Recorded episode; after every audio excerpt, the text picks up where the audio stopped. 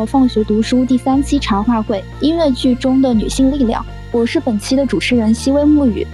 在视觉与听觉的盛宴中，我们曾与那些鲜活的人物相遇相识。他们或平凡，或高贵，或如夏花生而绚烂，或如繁星洞穿黑暗。他们在舞台上演绎一个又一个动人的故事，寻觅他们的声音，追随他们的脚步。在音乐剧的世界里，女性的力量无处不在。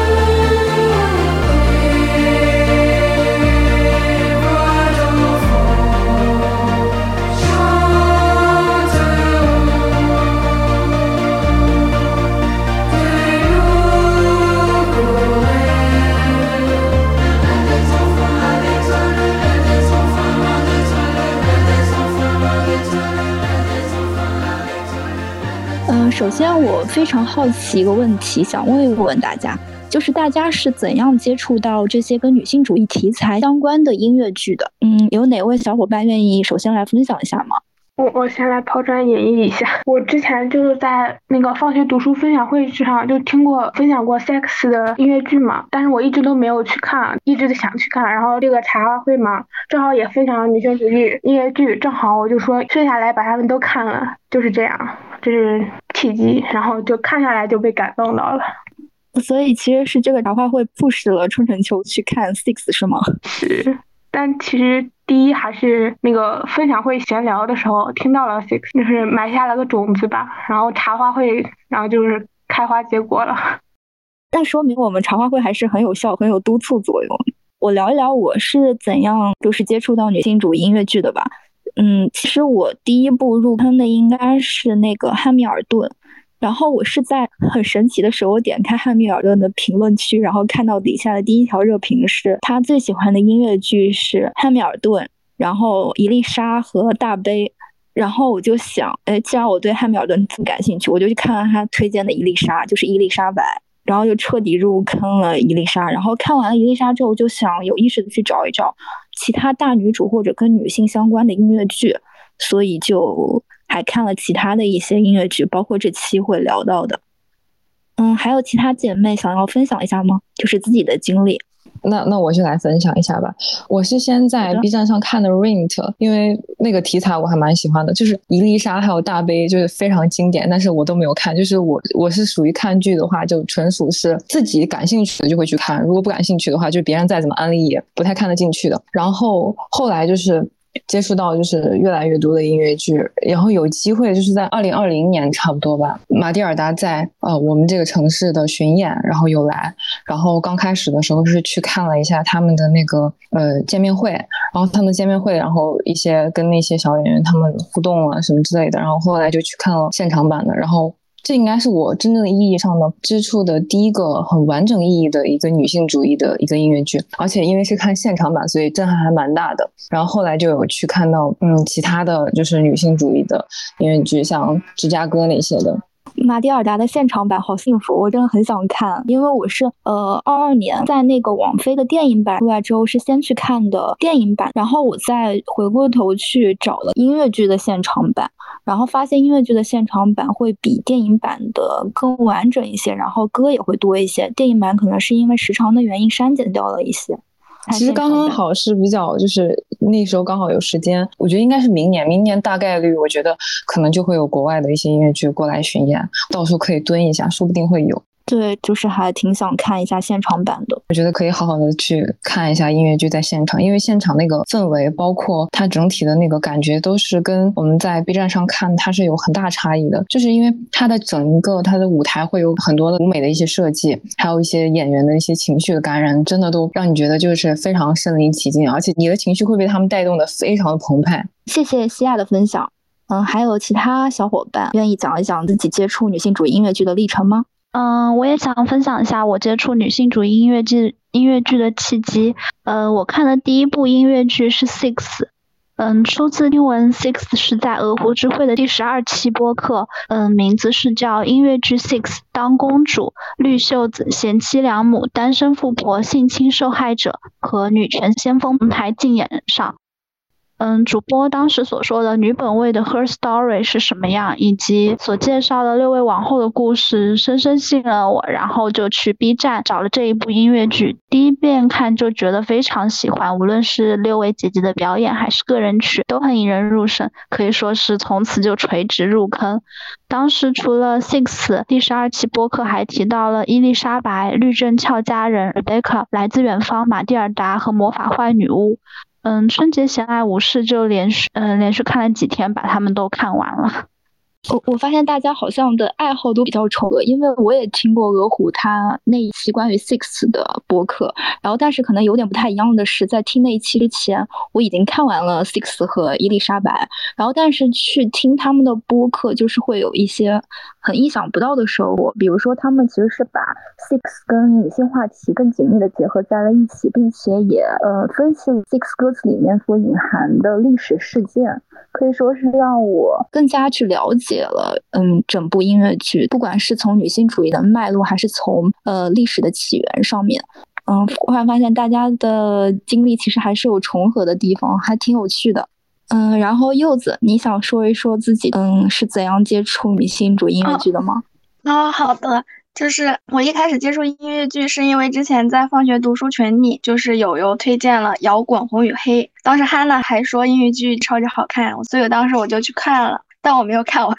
我当时第一次听的时候就觉得音乐剧特别神奇，我才发现就是原来还可以用音乐去传递着一个一个的故事，然后把它串联起来。尤其是每一首歌它的风格是不一样的，可是这些呃非常连环的音乐又不会让你会觉得很突兀，反而会融入到其中，就感觉像坐了一次一次过山车一样。嗯，所以当时这个印象还挺不错的，但是当时没有看完，是觉得我天好长呀。后来是后来第二次接触，就是我之前在刷 B 站的时候，偶然刷到了银版的那个 Matilda。其中一首歌叫呃 School Song 嘛，然后他唱的内容居然是这首学校里面的恐怖以及好的生存法则，伴随着这些恐怖的故事讲出来，但是是通过悦耳的声音唱出来的时候，我居然觉得好像没有那么恐怖，反而会惊叹于那个小孩子边唱边跳，而且他们的表演非常神奇，而且他们的声音非常有力，就会很吸引，然后会一边听一边好奇。这一所恐怖的学校真的像他们唱的那样那么恐怖吗？这就是我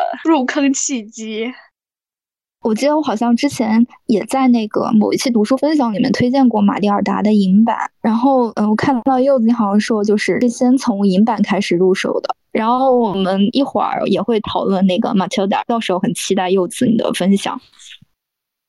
然后我们再来听一听其他小伙伴，安，你愿意来分享一下吗？哦，我接触音乐剧好像可能要更早一点，因为那个时候我接触的第一部音乐剧是在汉密尔顿刚刚演出的时候，我是刚好，嗯，那一年就是接触到了第一部音乐剧是他。其实在这之前呢，是由于我很喜欢听音乐，然后它刚好里面有一首很有名的歌，大家可能也看过了，应该有印象，就是《Satisfied》这首歌。当时我是有那个音乐的自动算法推荐，然后结果我就在评论区里看到了，说它原版是出自于汉密尔顿这个音乐剧，然后我就看，在 B 站上看到了，哇，就是被震撼了，才发现说原来音乐剧这么的好看，因为汉密尔顿。我觉得他很优秀的一点就是他融合了好多种音乐的曲风的风格。其实当时对我来说还很震撼的，因为可能一般来说在没有接触之前，会觉得音乐剧比较的可能比较古老一点，有点像歌剧魅影那种风格的，会觉得它要更老派一点。但汉密尔顿呢，它是一个比较现代的音乐剧嘛，主要是它的音乐，嗯，还有那种各种转场啊这类的感觉都比较现代，就很有意思。但后来应该算是去年才真正接触到了，算是女性主义的音乐剧。因为我本来就是发现说，哦，音乐剧还挺有意思的嘛，那就想多看一看，就看到了有这样，就是说标题就直接说是推荐女性主义音乐剧，然后我就点进去看了，就发现了好多宝藏。然后我当时。印象最深刻的就是玛雅演的那一版伊丽莎白在唱，嗯，我属于我自己那首歌，然后被那个场景就打动了，就找了伊丽莎白来看。我感觉伊丽莎白这部音乐剧对我来说就是特别的震撼，因为它实在是一个很宏大也很完整的这样的一个叙述吧。然后后来呢，又发现了 Six，然后又是一个新的宝藏。呃，不仅会重看他那个视频，而且还会去收藏他的歌，然后找他原声的那个专辑，会一个个听。就是真的会像上瘾一样，会一遍一遍的去听。尤其是你每次再看一遍之后，会补更多的故事。所以当时就觉得哇，接触到这样好的作品，真的感觉好好呀。哦，我发现我的观剧顺序跟你完全一致，就是入坑剧是汉密尔顿，然后由汉密尔顿再到伊丽莎，再到 Six，嗯，就是非常巧合的完全一致。对，就是很巧。然后我也是，呃，我后来也看了《来自远方》，它虽然不能算是一个女性主义音乐剧，但是它里边有塑造了一个呃女性机长的形象，一个也是挺经典的嘛，感觉也很不错。因为我看过的音乐剧好像也就这几部。那马蒂尔达的话，呃，我还没有看过音乐剧的版本，但是我看了他以前有一个比较老的那个电影的版本，我觉得他那个电影拍的也很好的。不过它并不是音乐剧或者是音乐电影，它就是按照一个嗯普通的电影的那种类型来拍摄的。哦，那还挺不错的，又被种草了一部新剧，然后可以有机会的时候找来看一看。你上次推荐的《Come From Away》，我也把它从我的收藏夹里面拿出来，把灰吹一吹，然后准备可能近期看一下。因为我之前也被安利过，就是觉得这里面有有一个比较塑造比较好的女性机长的形象，嗯，我也挺感兴趣的。然后感谢安的分享和安利。下面我们有请乱毛扎死的老师傅，然后来分享一下自己的历程。我最开始接触这部音乐剧，是因为在 B 站看了那个，嗯，阿拉丁这些年迪士尼新拍的那个阿拉丁的真人版，然后听到了里面那个主题曲还是片尾曲《Speechless》，然后他不是会抓取一些大数据，抓取一些相关内容嘛，然后就给我推荐了《Six》这部音乐剧。我感觉这部音乐剧和啊，我之前也有听汉密尔顿，它有一点不一样的就是它和汉密尔顿和其他音乐剧不一样的就是它的音乐现代性比较强吧。我感觉，其实我是觉得里面的歌很好听，然后就是听了之后，你就会在 Spotify 上，然后找这些歌，然后即使不看音乐剧，也会平时的时间里单独听这样的。Six 的很多歌就是在心情很 down 的时候，就急需去公放一下，然后让自己感觉就是 refreshed，让自己感觉充满了精气神的那种状态。然后音乐剧的歌听久了就会很上头。是的，是的。那刚刚听完了大家的分享，嗯，我非常惊喜的发现，其实音乐剧的同好姐妹们有很多很相似的点。我们在本次活动开始之前，在群里组织了一个投票，也就是让大家选出觉得最喜欢的前三部女性主音乐剧。那么投票的结果是，第一名颁给了 Six，高票领先。然后第二名是伊丽莎白，也就是伊丽莎。嗯，第三名是音乐剧《马蒂尔达》。那么接下来这个环节，我将会跟大家一步一步的来探讨一下对这三部剧的印象，以及你们最喜欢的歌曲、最为打动的情节和从中获得了怎样的力量。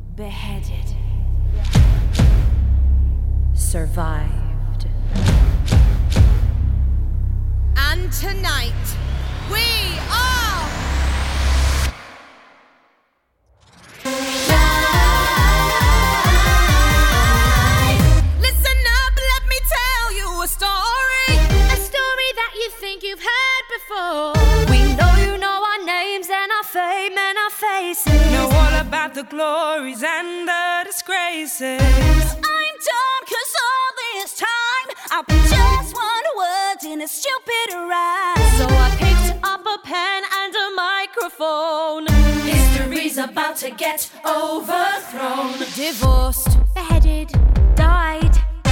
Divorced, beheaded, survived. For you tonight. We're divorced, beheaded, live.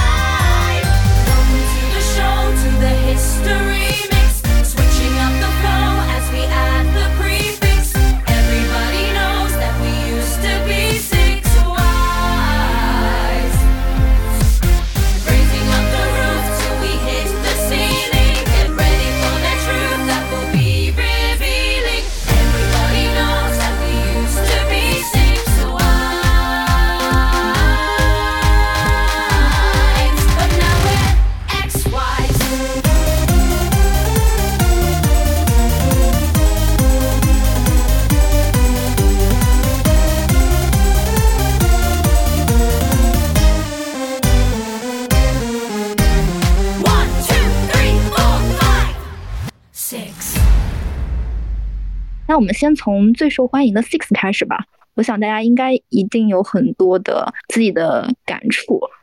那我来吧，我我先给，可能还有一些人没有，大概没有看过这个音乐剧，我大概讲一下这个音乐剧它整体的一个呃一个构架吧。它其实就是讲了亨利八世时代的他的六位皇后，整个的以一种独白的一种形式，然后就是每一个人他都有自己的一个唱段，通过自己的唱段来讲述自己的一生以及自己的一些呃心路历程，呃，到最后，然后他们决定要一起。呃，讲述他们自己的故事。然后我比较喜欢的其实是安妮·柏林，因为安妮·柏林呢，她是她是阿拉宫的凯瑟琳的一个侍女，我记得。但是她比较有意思的事情是，她比起像呃凯瑟琳·霍华德、凯瑟琳·帕尔，还有其他的一些女性角色，我觉得她身上更多的是一种不被道德包袱所捆绑的一种悲切的形象。我我个人是比较喜欢这样子的一个女性的角色，因为我觉得呃现在的女性其实是在各个方面都。都会有很多的枷锁，他们的人生都会背负很重的包袱。但是安妮·柏林的话，她就给我一种感觉，是她身上的魅力就在于她不在乎这些东西。虽然她最后的死状是被亨利八世断头，她当时在任皇后的时候，整一个皇宫的一个状态就是非常奢靡的一个状态。我觉得她就是在追求她自己想要得到的东西。然后不被那些世俗所所裹挟，我觉得我还是蛮喜欢这样的女性的。但是其实我内心比较喜欢的歌曲，呃，简·摩西的《Heart of Stone》，因为它是里面唯一比较抒情化的。You've got a good heart, but I know it changes. A restless tide, untamable.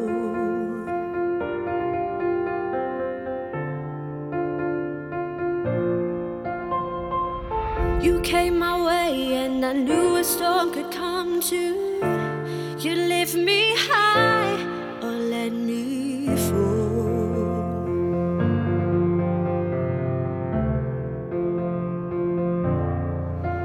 But I took your hand, promised I'd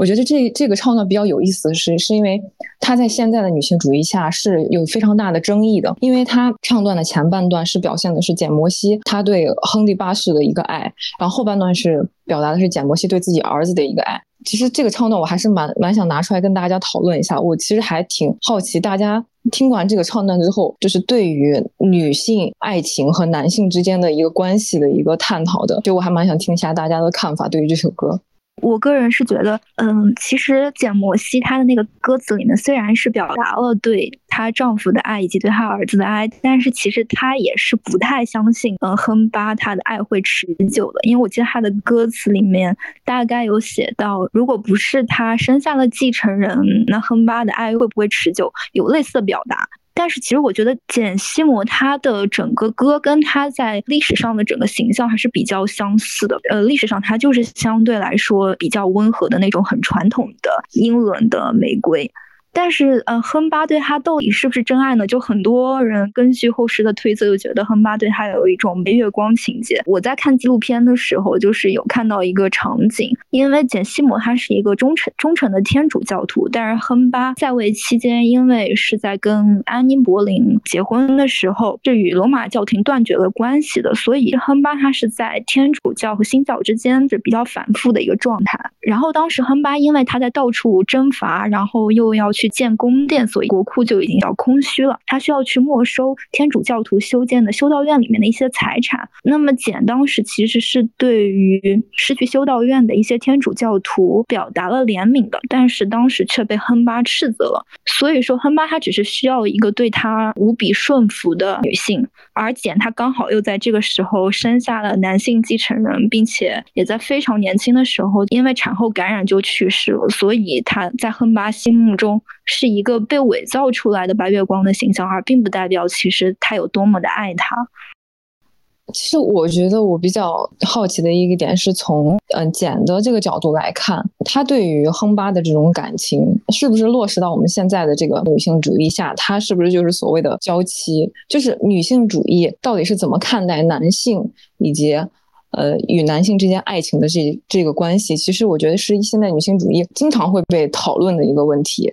然后我我也经常会在 Heart of Stone 的一些评论区中能看到，就是很多人对。嗯，简西摩的爱情都属于一种比较批判式的一种态度，就是他们会认为简西摩他确实是在历史的一个框束下是一个非常娇妻的一个状态的一个角色。但是我觉得，就是哪怕脱离出历史的话，男性和女性之间的爱情应该是呈现的是一个怎样怎样的一个状态？他们应不应该被尊重？应不应该被允许？是我觉得现代女性主义的一个一直还在探索的一个状态。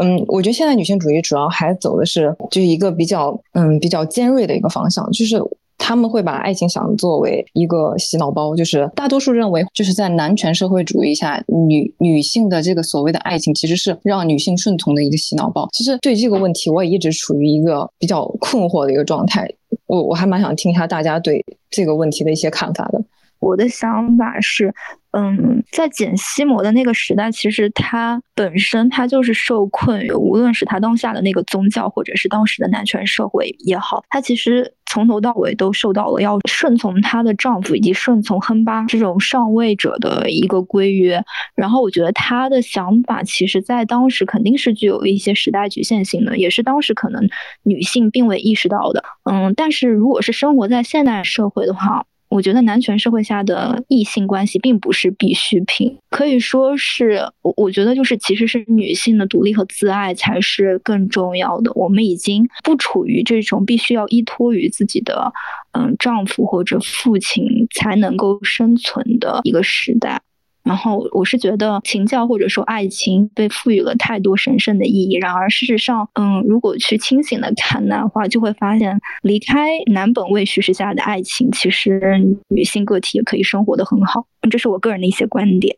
嗯，其实我大概就是能够理解你的想法。你的想法其实是跟帕尔到最后他的那个唱段是非常接近的。他认为女性应该有自己的故事，所以他最后呼吁正在辞境的几六位女性，然后唱出自己的 her story。我觉得女性主义其实更应该对女性更加的宽容一些。然后我觉得我们应该处于的就是像帕尔一样的这样子的一个思想的一个。领航者，我觉得就是提供给一些正在男权社会下处于一些还比较迷惑、困顿，然后痛苦挣扎的女性一个很温柔的、很舒适的一个成长和思考的一个环境。然后我觉得，与其一味的去批判女性她在某些方面在历史或者说在整个社会框架下的一些错误行为，我觉得不如我们试图去通过自己的一些呃自己一些自立自强的一些故事去感染了他们，去带领他们走向一个。更好的女性，更好的一个未来，我觉得这是我们现在我们可能有一些女性主义意识的人应该去做的一件事情。每个女性角色都是有缺点也有优点的，但是我觉得在整个故事中的话，帕尔她其实还算是一个，就是我认为我们现代女性主义应该做的一种一个状态。嗯，以上就是我大概的一个想法。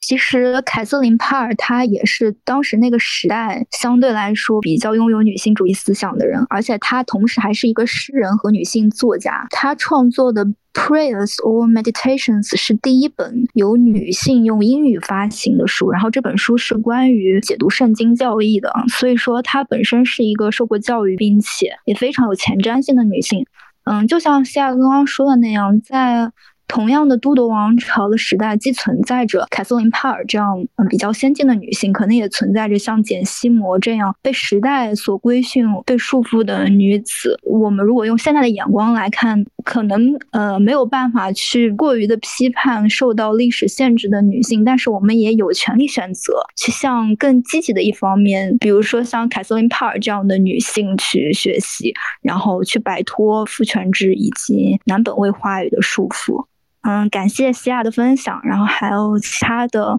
姐妹想要说一说自己的感受吗？那要不我说吧。Six 里面，我当时就是触动最大的是凯瑟琳霍华德她的那首歌《We Wanna Do》。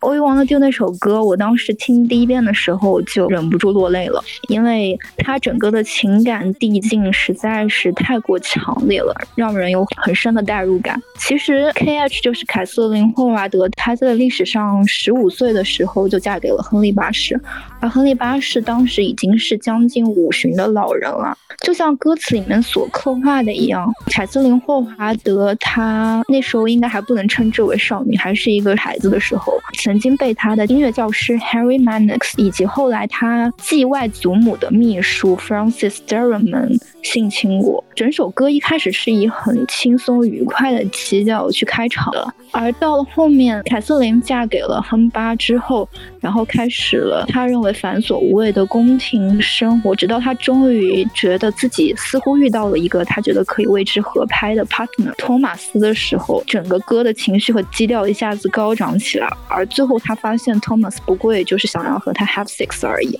呃呃，历史上的托马斯，他是一个曾经有过被指控强暴守园人妻子的前科的一个道德败坏的男人。而且，其实对于 Thomas 和凯瑟琳霍华德之间究竟有没有绯闻，其实也是众说纷纭的。嗯，我自己是更倾向于 Thomas，他是用自己的权利威逼了凯瑟琳霍华德。毕竟他曾经是一个有过强奸犯前科的一个人，所以凯瑟琳她的悲剧就在遇见亨巴之前就开始。可以说，她的整个毁灭是整个男权社会从她还是个懵懂孩童的时候，就一点点的侵蚀着她的身心。所以，我觉得这是这首歌悲剧性特别强的地方。而且到了整首歌的情绪高潮的程度，舞台上的表演也让我觉得非常的动容。就是其他五位皇后的饰演者把手覆盖在她的身体上，她就彻彻底底的沦为了一具被人操控的木偶。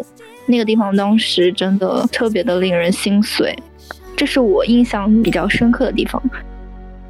I thought this time was different. Why did I think he be? ever, ever.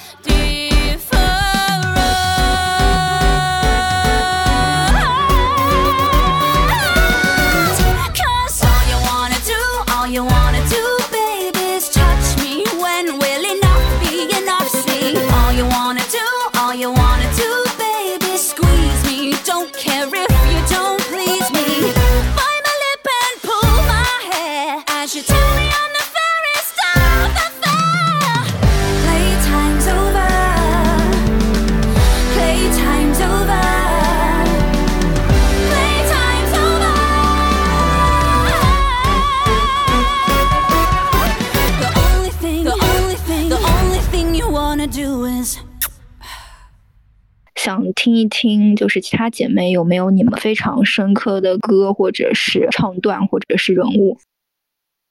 嗯，我想要分享一下，呃，我看了 Six 之后的一些感受。嗯，我最喜欢的情节，其中最感动的情节应该是最后凯瑟琳帕尔点破六个人的比惨境下，又是另外一种雌竞。呃，之前的雌竞是比美貌、比出生、比亨利八世的爱意，如今是在比谁与亨利八世的婚姻中过得更悲惨。看似好像变了，但是其实什么都没有变。女性之间并不是一定要分个你死我活才能罢休。嗯，在凯瑟琳帕尔说完之后，其他五位王后也清醒过来。最后六个人并排在台上唱最后的落幕曲，不分主次，也没有中心地位。虽然在看这部剧前，事先听了德湖智慧的那一期播客，我已经知道了这是一部关于女权主义的作品，也被剧透了最后的结局。但是即便如此，我也仍然会为嗯最后的这一场和解而感到欢欣鼓舞，甚至是热泪盈眶。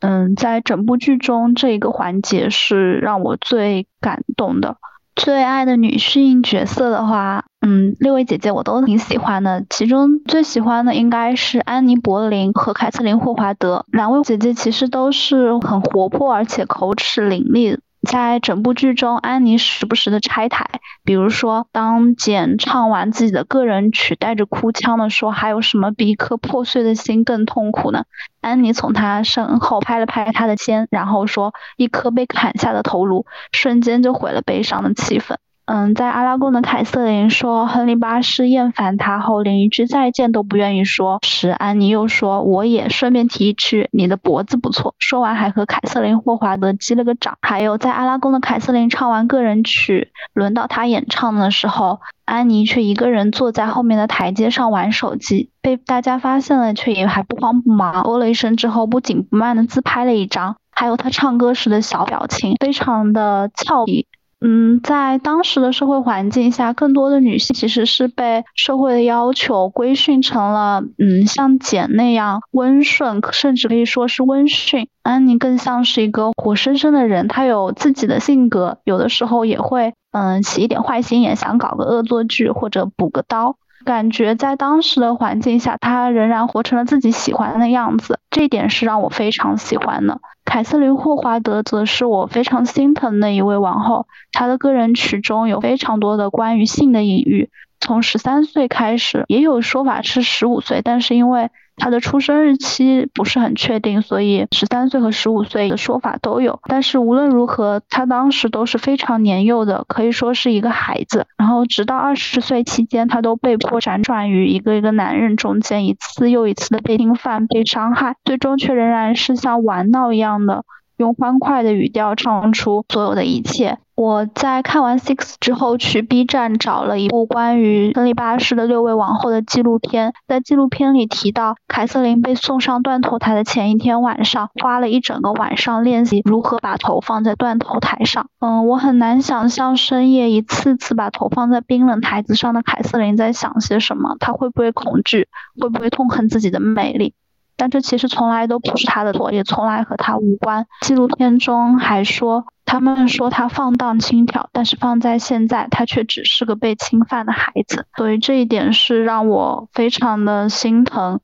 嗯，最想安利的歌的话，应该要数是最尾声的 Six。我尤其喜欢最后那一段：We are one of a kind, no category, too many years lost in history. We are free to take our crowning glory for five more minutes. We are six.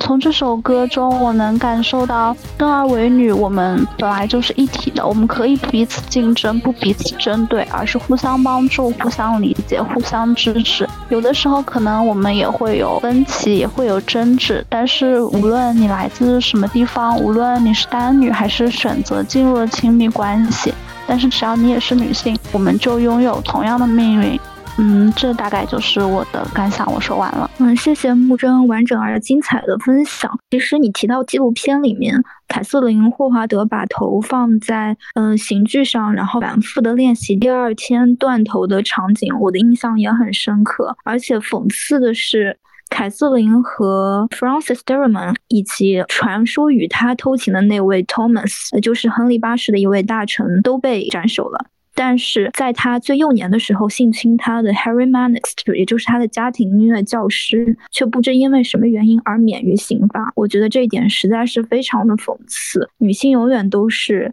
在当时的那个社会制度下的受害者，即使他可能是无辜的，他最后也要承担所有的一切。而真正对他施以暴行的人，可能最后却完好无损。然后你提到的 Six 最后的那个片段，我也觉得很振奋人心，因为这其实是一个从 His Story 转化向 Her Story 的一个过程。到最后，六位王后都意识到了，她们同样身为女性。应该摆脱的是 Harry the Eighth 的前皇后的名号，而要做回真正的自己。所以他们如果生活在现代，他们会做自己所感兴趣的事情，摆脱宫廷和王权的束缚，而真正成为他们心目中所想象的那个勇敢、独立、坚强的女性。演进到六位皇后一起来唱这个唱段的时候，真的是感到浑身都充满了力量。我想分享一下，就是我最喜欢喜欢的是他那个亨巴的第四位王后，叫克里维斯的安妮。就是我特别喜欢她，是因为当时亨巴可能在就是他国家周边名气比较不好，所以后面他找老婆都找到了其他国家。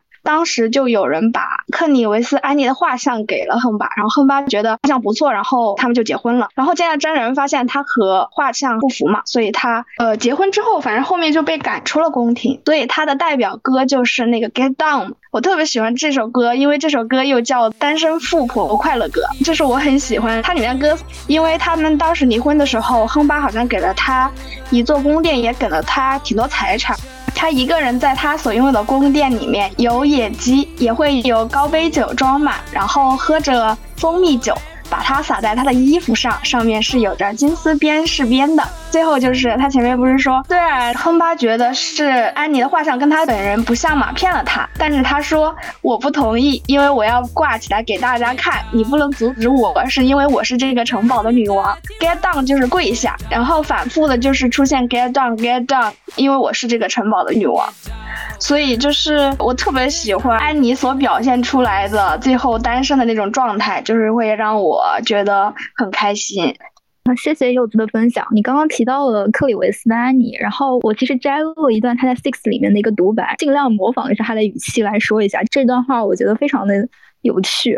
I mean, how can anyone overcome the fate as devastating as forced to move into a resplendent palace in Richmond with more money than I could ever spend in a lifetime, and not have a single man around to tell me what to do with it？其实这段话主要就是说。 有谁能够像我这样悲惨，被迫去接受了李世满的一个金碧辉煌的宫殿，并且有着我一生都花不完的金钱，还没有任何一个男人在我身边告诉我如何去花钱。然后当时我看这一段的时候，就是弹幕上都是富婆的凡尔赛之歌，真的就是感觉克里维斯安妮，她其实最后的确是。因为他被亨巴，他被亨巴驱逐出那个宫殿之后，移居到了郊区。然后亨巴其实是在他的家族的干预之下，最后是给了他国王的姐妹这个称号，然后并且赏赐给他大量的金钱、仆人以及宫殿。所以他其实看似最后是单身富婆，比起其他的几位王后来说，可能的生活是相对自由的。但是其实。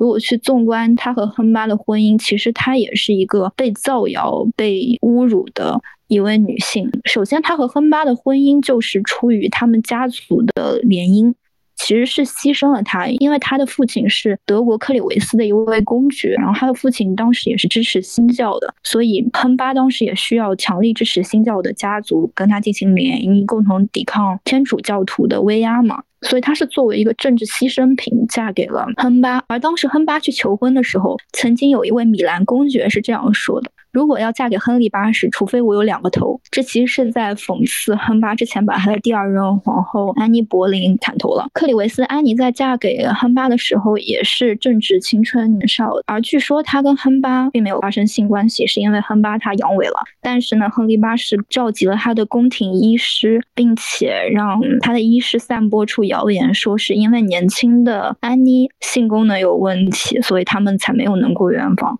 呃，所以安妮其实在这段婚姻中是饱受诋毁和诟病的，也就证明了，当亨巴作为一个父权和男权的代表者，在面对问题的时候，永远都是把锅推给了女性。所以安妮其实很大程度上也是一个受害者。呃，还有其他姐妹想要分享吗？我想要分享一下。我在 Six 里面最喜欢的唱段应该是也是安妮·柏林《Don't Lose Your Head》。其实第一次看 Six 这个音乐剧的时候。它的历史不像它这个作为文艺作品来说这么的轻盈和欢乐，它实际上它的历史底色是非常残酷和沉重的一个故事。我感觉这六王后受到非常残酷的这种老旧的男权社会的压迫，然后就像音乐剧里讲的，他们的死法是 divorce, beheaded, death。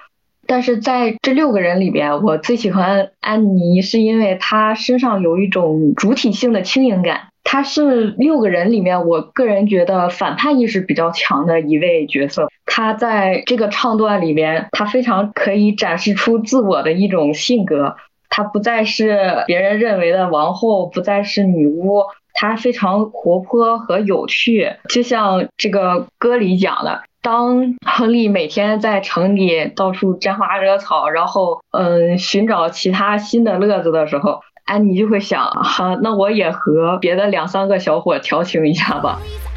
every night on the town, just sleeping around like what the hell? If that's how it's gonna be, maybe I'll flirt with a guy or three just to make him gel. Henry finds out and he goes mental. He screams and shouts like so judgmental. You damn it, witch! Mate, just shut up. I wouldn't be such a bitch if you could get it up. 所以我感觉这是他的一种 在这个男权社会的框架压迫下，作为他自己拥有主体性的一点小小的反抗，就显得他这个角色格外的灵动和俏皮。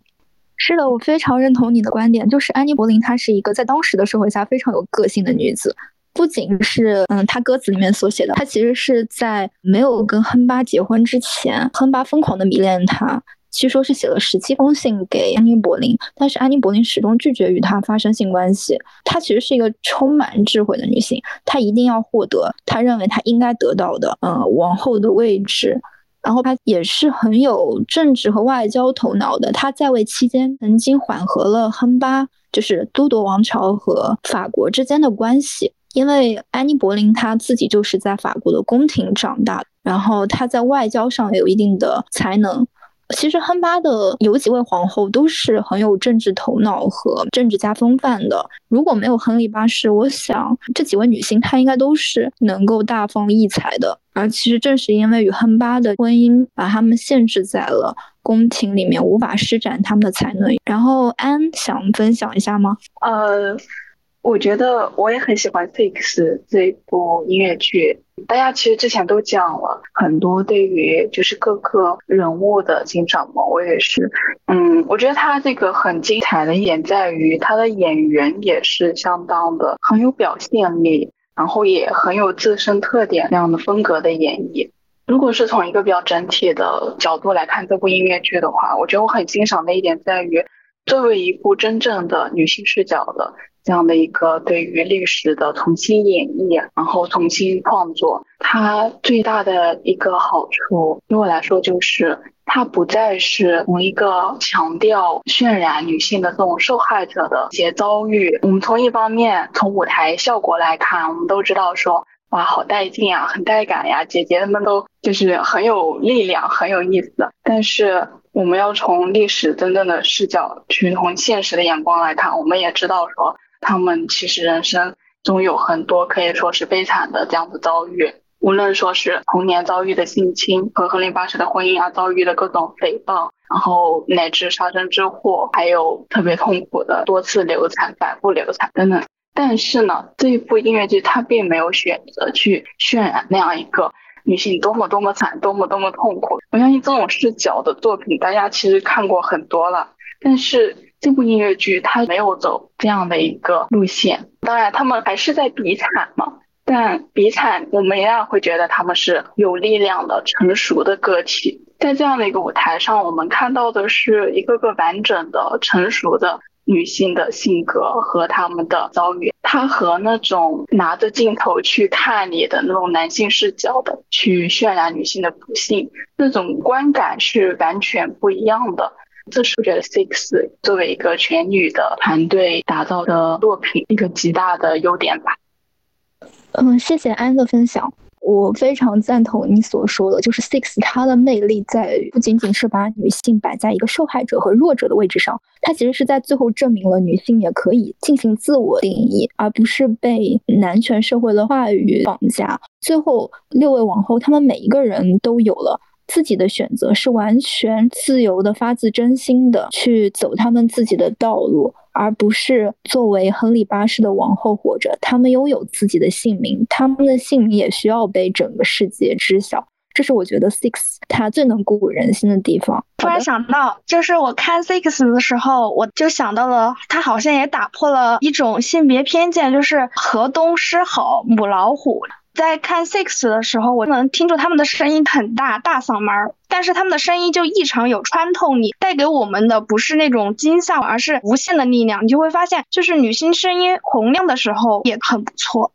柚子刚刚提到就是女性情绪的表达嘛，尤其是女性愤怒的表达，我觉得这是非常有必要的。女性愤怒并不是一种羞耻的表达，我们就是要大声的去把自己的诉求讲出来。呃，我想补充的一点呢，就是我们是在以女性视角来观察这部剧，但是我觉得大家也可以多关注一下刚刚柚子说的她那种情感的表现力呀，还有她歌唱的那种穿透力呀等等，就不仅仅是说她的情节和台词，他们的表演是相当相当优秀的。我个人看的是百老汇的那一版，我记得百老汇的那一版呢，他各个演员的表现力和穿透力是很强的，他那种情绪的表达是很丰满的，因为。它作为一个音乐剧，它对演员的那种表演的要求是很高的嘛。虽然说这部作为列位皇后演唱会这样的一个形式来表现他们各自的人生故事，但是他们在讲述还有唱歌的过程中，他的情感给的都是很足的。包括说前面有人提到了年纪最小的那一位皇后，她在唱那首歌的时候，情绪是表达是不一样的，好像大概三次吧。第一次，因为他太过年幼嘛，被引诱，以为是美好的爱情。然后第二次，他已经稍微低落了一点。第三次，然后到最后一次，他就是每一次越来越崩溃。他那个每一个表演给的情绪都是很饱满的，包括说简西姆他在唱歌的时候，他唱到最后眼中就像闪着泪光。就是他们每一个演员的情绪的表现力是非常强的，这也是我觉得大家可以在观看的时候多关注的一点。谢谢安的建议。我看了一个幕后的一个记录，Six 在选择每位演员的时候，他其实是有考虑过卡斯跟角色的适配性的。其实剧组也是很用心的，然后选角也很成功，演员的舞台表现力也非常的强。如果大家没有看过 Six 的话，一定要去看。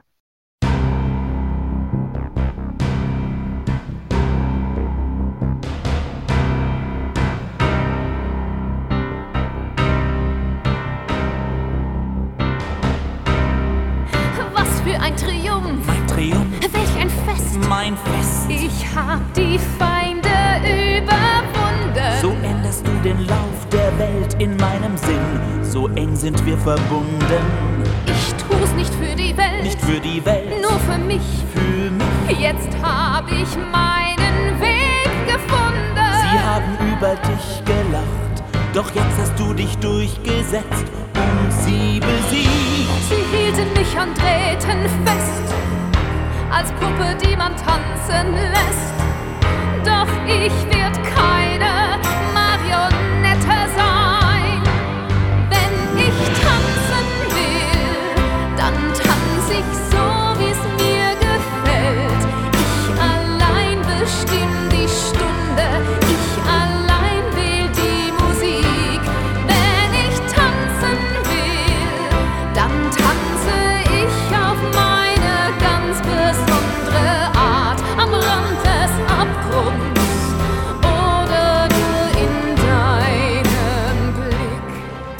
我们就进入下一盘一起来讨论一下音乐剧《伊丽莎白》。关于伊丽莎白的一些想法，可以直接开麦交流。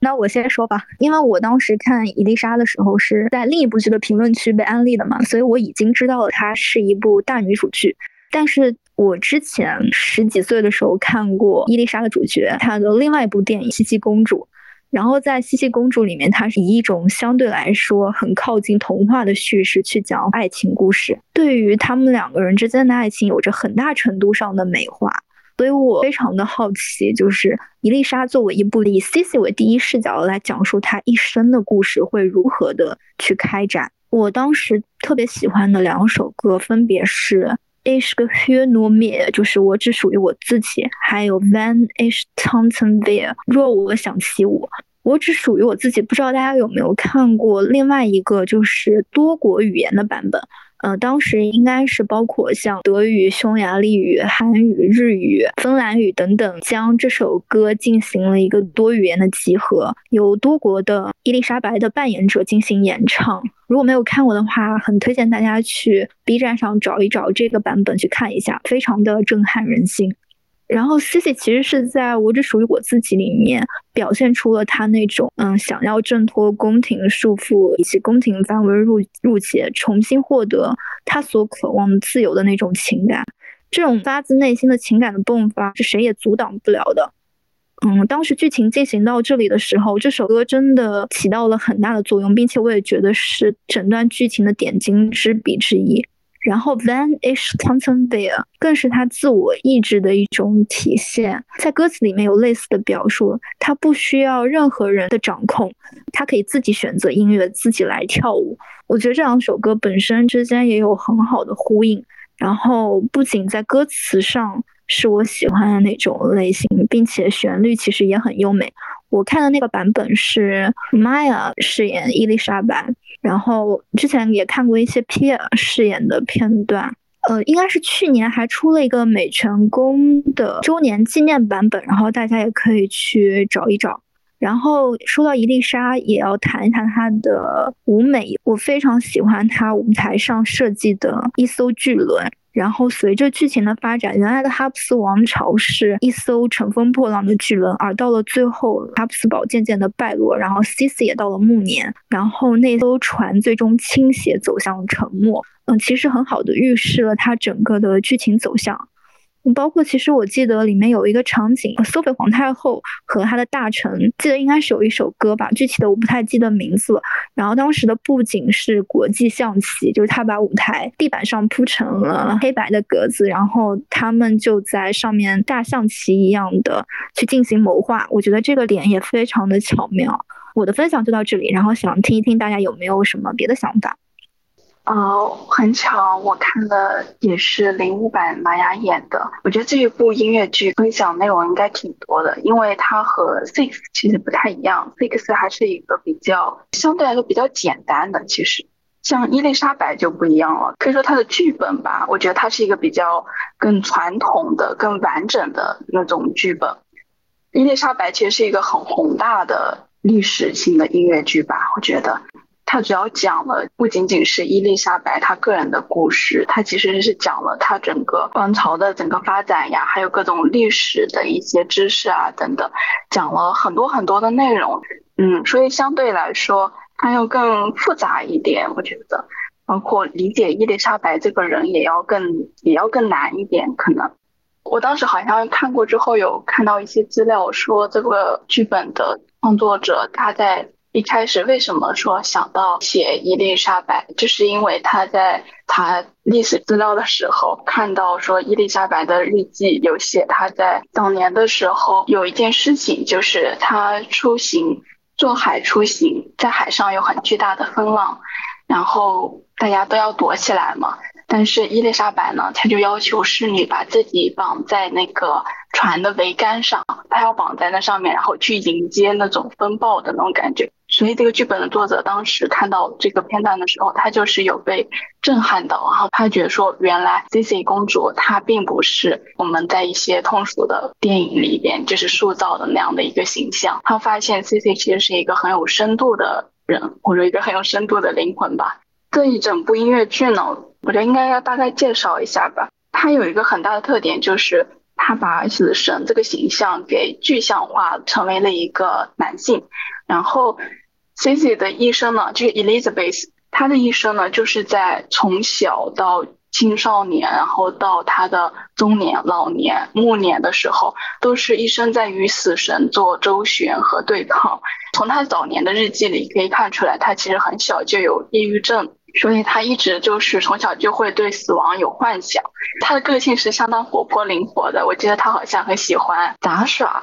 然后大家如果看 P R 那一版的话，P R 演的，嗯，好像还做了几个类似于杂耍的那样的动作。在她年轻就是很小的时候，是一个相当灵动的这样的一个很有活力的这样的一个少女。而且你想，作为一国的公主，她又想要骑马，然后写诗，然后去远行。这句台词是在她父亲要出门远行的时候。然后 C C 他当时大概十几岁，他就是跟父亲说：“我也好想跟你一样去看看外面的世界，也是很令人动容的。”所以他作为一个剧的话，它内容好丰富呀。我觉得它里面的音乐真的好好听呀，就是刚刚也有说过那首，就是我属于我自己。然后还有包括他第一次与命运抗争时取得胜利后那种意气迸发的时候唱的一首歌，嗯，翻译过来叫《当我想跳舞》。它作为一个宏大历史剧，也讲了很多社会方面的事情，因为当时也有底层的革命者啊等等，嗯，比如说还有一首歌是底层人民因为饥饿而爆发了革命，当时他们唱的那首歌呢叫做《牛奶》。因为当时底层人民连牛奶都喝不起嘛，都是空的。我记得当时那首歌也是很震撼的。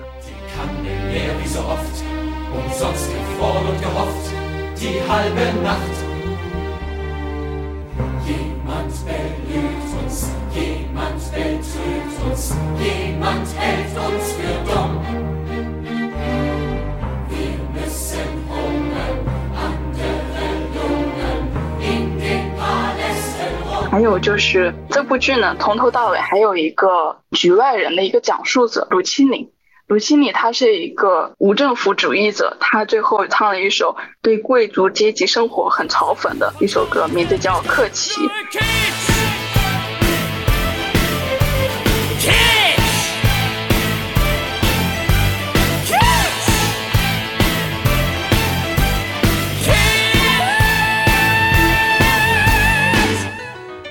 所以，它剧里的其实每个角色的音乐风格呢，也都是由于人物的性格和身份啊有所不同的。比如说，像罗西尼，他作为一个不政府主义者，他唱的歌的风格，那当然和 Elizabeth 唱的不一样。像索菲亚作为一个王朝的皇太后的这样的一个比较老式的那种王权维护者形象，那她唱的歌又是另一种风格，但也很好听。刚刚应该有提到关于她的舞美和道具。除了刚刚讲的那个棋盘，我记得后面还有一个场景，好像是。咖啡馆之歌，那个很有意思啊，就是大家都坐在那个小桌子上，就像跑跑卡丁车一样，各种撞来撞去的。整个咖啡馆哦，就是流言蜚语，大家互相交换信息和活跃的这么一个地儿嘛。所以道具的设计呢，是把整个桌子啊都是设计成可以移动的，像小车一样，大家转来转去，大家的配合也是特别的好，而且看起来也是很震撼、很有意思的。我觉得《Elizabeth》这部剧既有对历史眼镜下王朝覆灭的这样一个时代性的描写，它也有对于 Elizabeth 她这样一个真实的人格进行还原和发掘的人物塑造。总之，无论从音乐上还是利益上呢，都是很值得欣赏的一部音乐剧。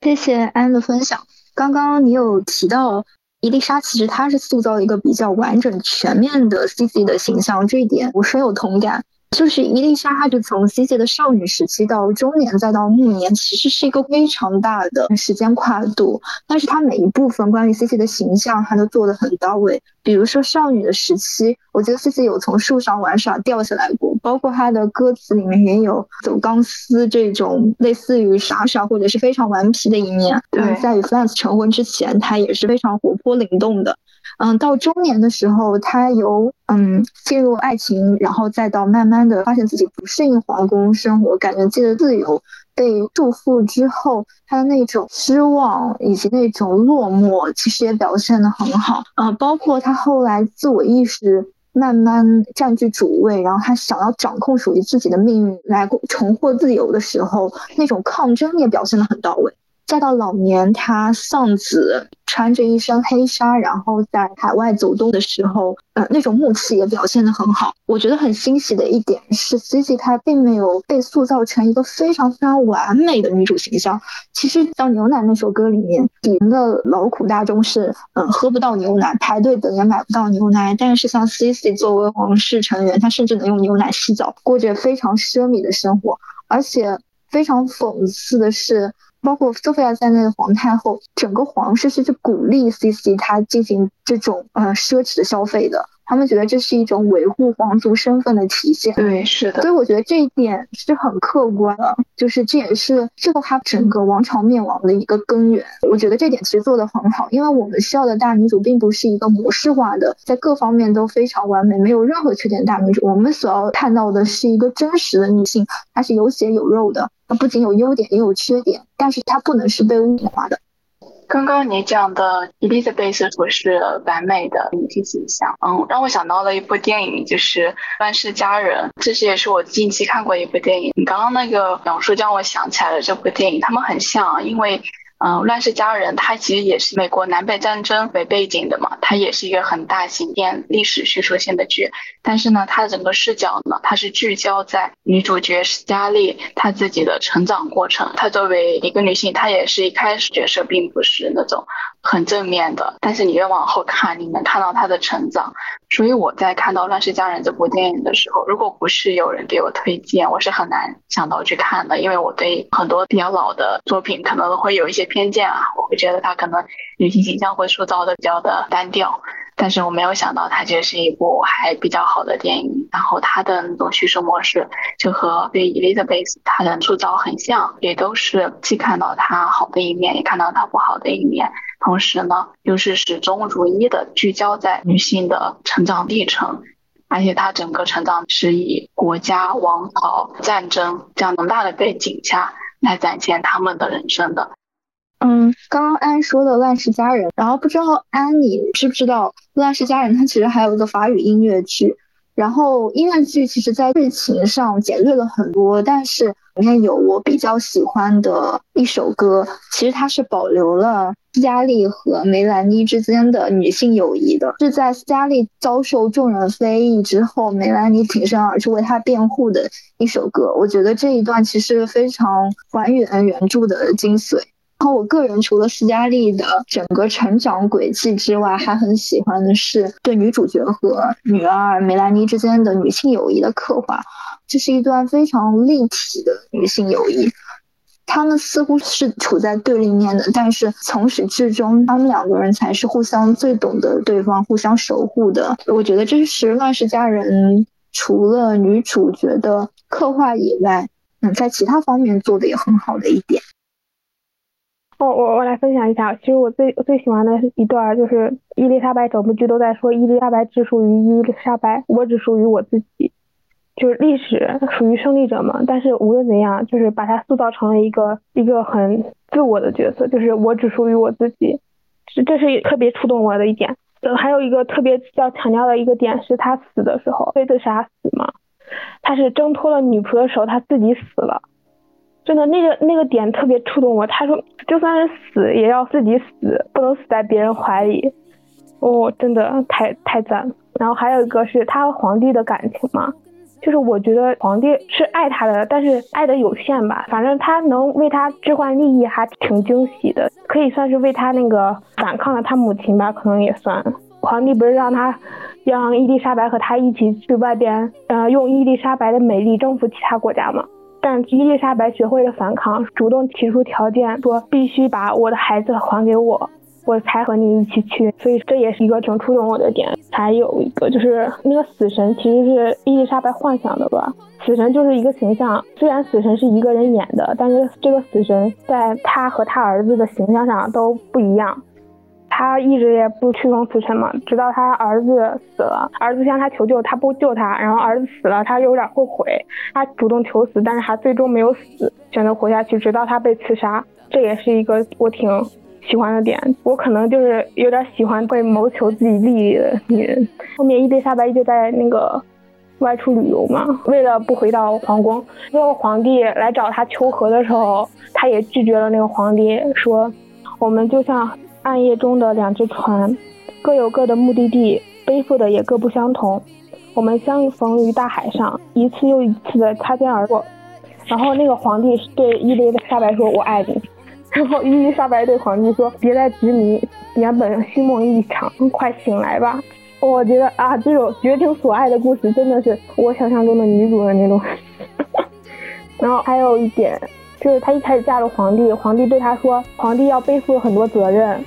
而且一开始伊伊丽莎白和那个皇太后产生争执的时候，皇帝也是对她说，我也没办法，是皇帝就就得承担起责任嘛。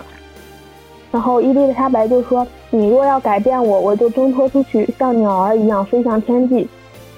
你若想锁住我，我就离开你的黄金巢，像鸟儿一样飞向辽阔的大海。他确实也做到了，就是他后边能逃离他就逃离，他就尽可能的去旅行。这也是和他那个后来儿子的死有关系吗？他儿子向他求救，但是他没有救，确实因为如果救了儿子，他可能就要回到皇宫，他不再自由了。他后面还有一段是：你需要被人理解，我何尝不是如此？我也愿意与你同行，但别再把我绑在你的身旁。今天的风华正茂，明天就成过往云烟。终有一日你会明白，时间是死亡的盟友。我发现他就是死神，从他的婚礼就开始出现了，直到他死亡与死神相吻，一直贯穿他的他的思想活动，就是有一种悲剧的必然。他中间还有一段和死神争执的那个跳舞的那段，这是他和皇帝已经相争，然后他觉得他有了一定权利了，所以他和死亡做思想斗争了。那段词也很好。如果我想跳舞，我可以无拘无束，随心所欲，自己来选择音乐，自己来觉得时间。后面还有一段是皇帝感染梅毒了，然后把梅毒传染了伊莎白。然后死神又来找伊丽莎白，然后伊丽莎白就跟死神说：“他的忠诚在哪里落幕，我的自由就在哪里开始。”到了最后他死的这段，他说：“欢笑过，哭泣过，经历绝望而获新生。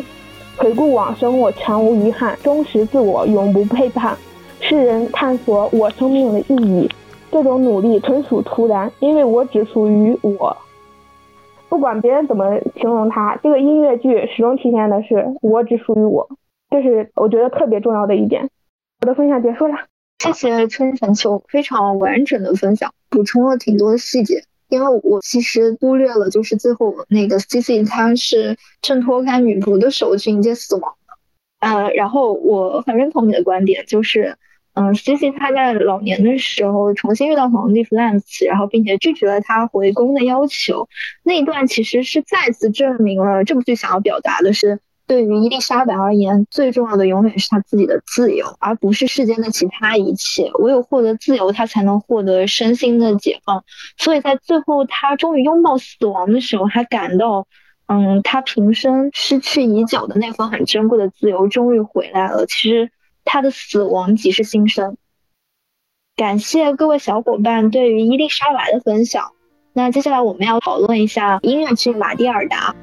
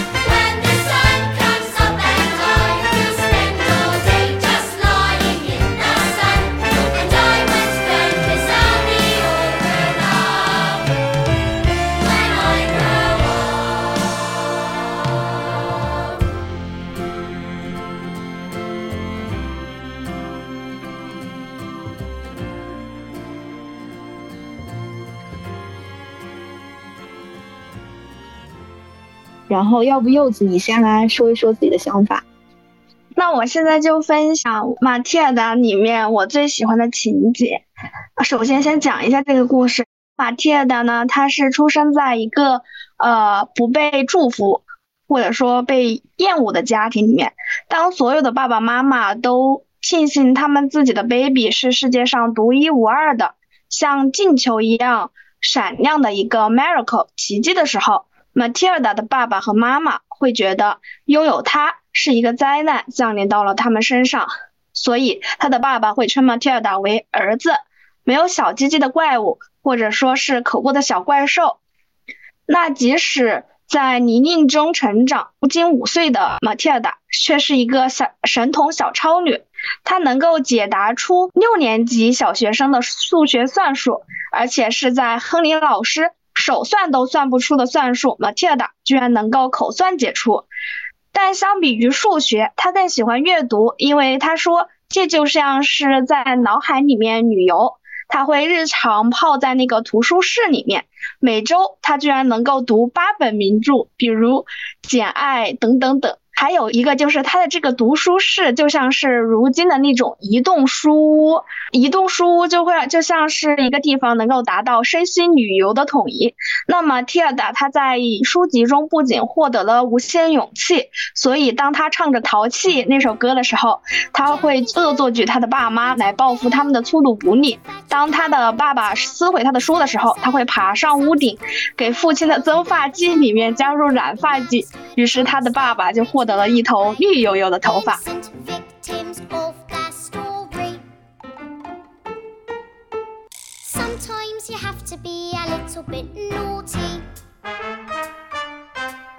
如果你觉得生活不公平，那并不意味着你必须微笑的忍受它。如果你能做的只是经常提起它，这什么都改变不了。就算你很渺小，但你能做的却很多。你不能让小事，例如渺小，阻止你。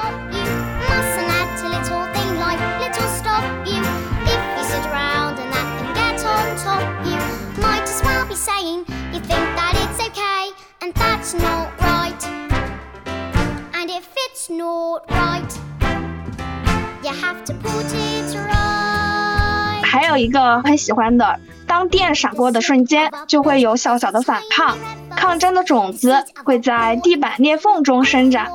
蝴蝶若展翅，风暴就会开始。就算是最小的虫子，也有最尖锐的刺。所以这一段歌词就和当时 Matilda 恶作剧他爸妈的那个行为无敌的融合。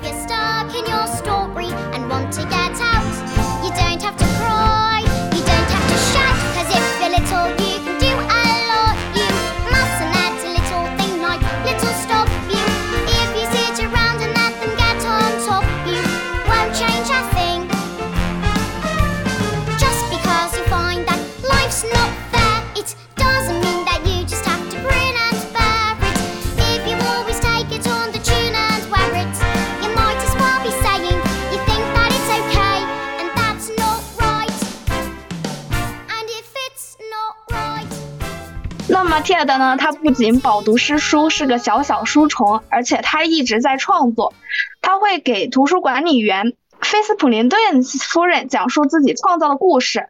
这个故事讲述的是一对魔术师一直想要一个自己的孩子，但是一直没有如愿。所以呢，他们即将要进行一次非常危险刺激的魔术表演，来拯救他们无聊的人生。可是，在表演前，魔术师却怀孕了。但是呢，事情并不如愿。男魔术的季姐威胁他们完成表演，最后魔术师还是出现了意外，在生下他女儿不久后便死了。可是这个季姐继续虐待着他的子侄女，把她关进了地下室，并偷走了侄女的财产和房子。那这些故事情节会嘶嘶嘶出现在马蒂的脑海中，然后他会讲述给菲斯普林顿夫人。接着到了该上小学的年纪，马蒂尔达他又经历到了新的磨难。他进入了一一所魔鬼小学——康琴小学。然后刚进小学的门，同学们就唱起了 School Song，歌曲就讲述了这所监狱式的学校里面有令人发怵的体育课，有异常残暴的称呼学生为蛆虫的。阿加莎·特朗奇布尔校长里面有两句歌词是说：“我在这个监狱里面受苦，我被困在这个笼子里面很久了。”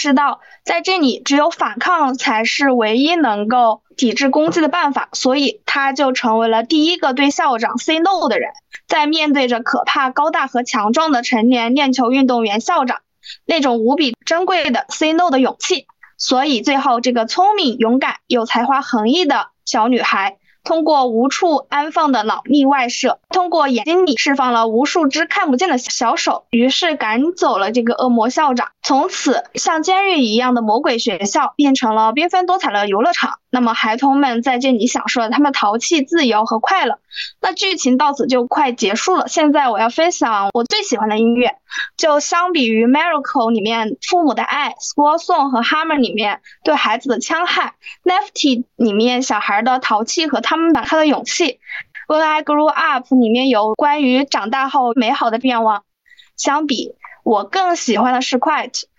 这里面关于 quiet 描写以及当时的那个场景，就一直会很打动我。当身边的噪音是连续不断的，有电视的声音、父母吵架的声音、校长暴躁愤怒的声音，可是此时的蒂尔达并没有因此有任何的波动，他的心会砰砰直跳，他的眼睛在燃烧，只是因为突然间，一切都是安静。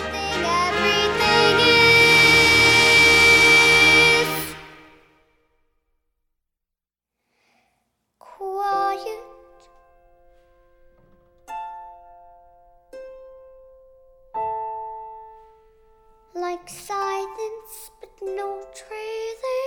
silent.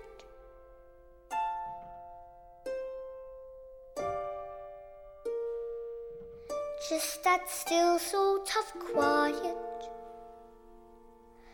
Like the sound of a page being turned in a book, or a pause in our walk in the woods.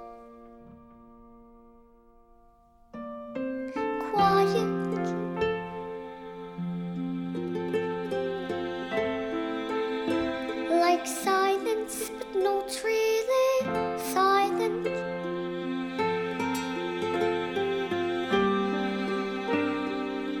Just that nice kind of quiet. Like the sound when you lie upside down in your bed. Just the sound of your heart in your head. And though the people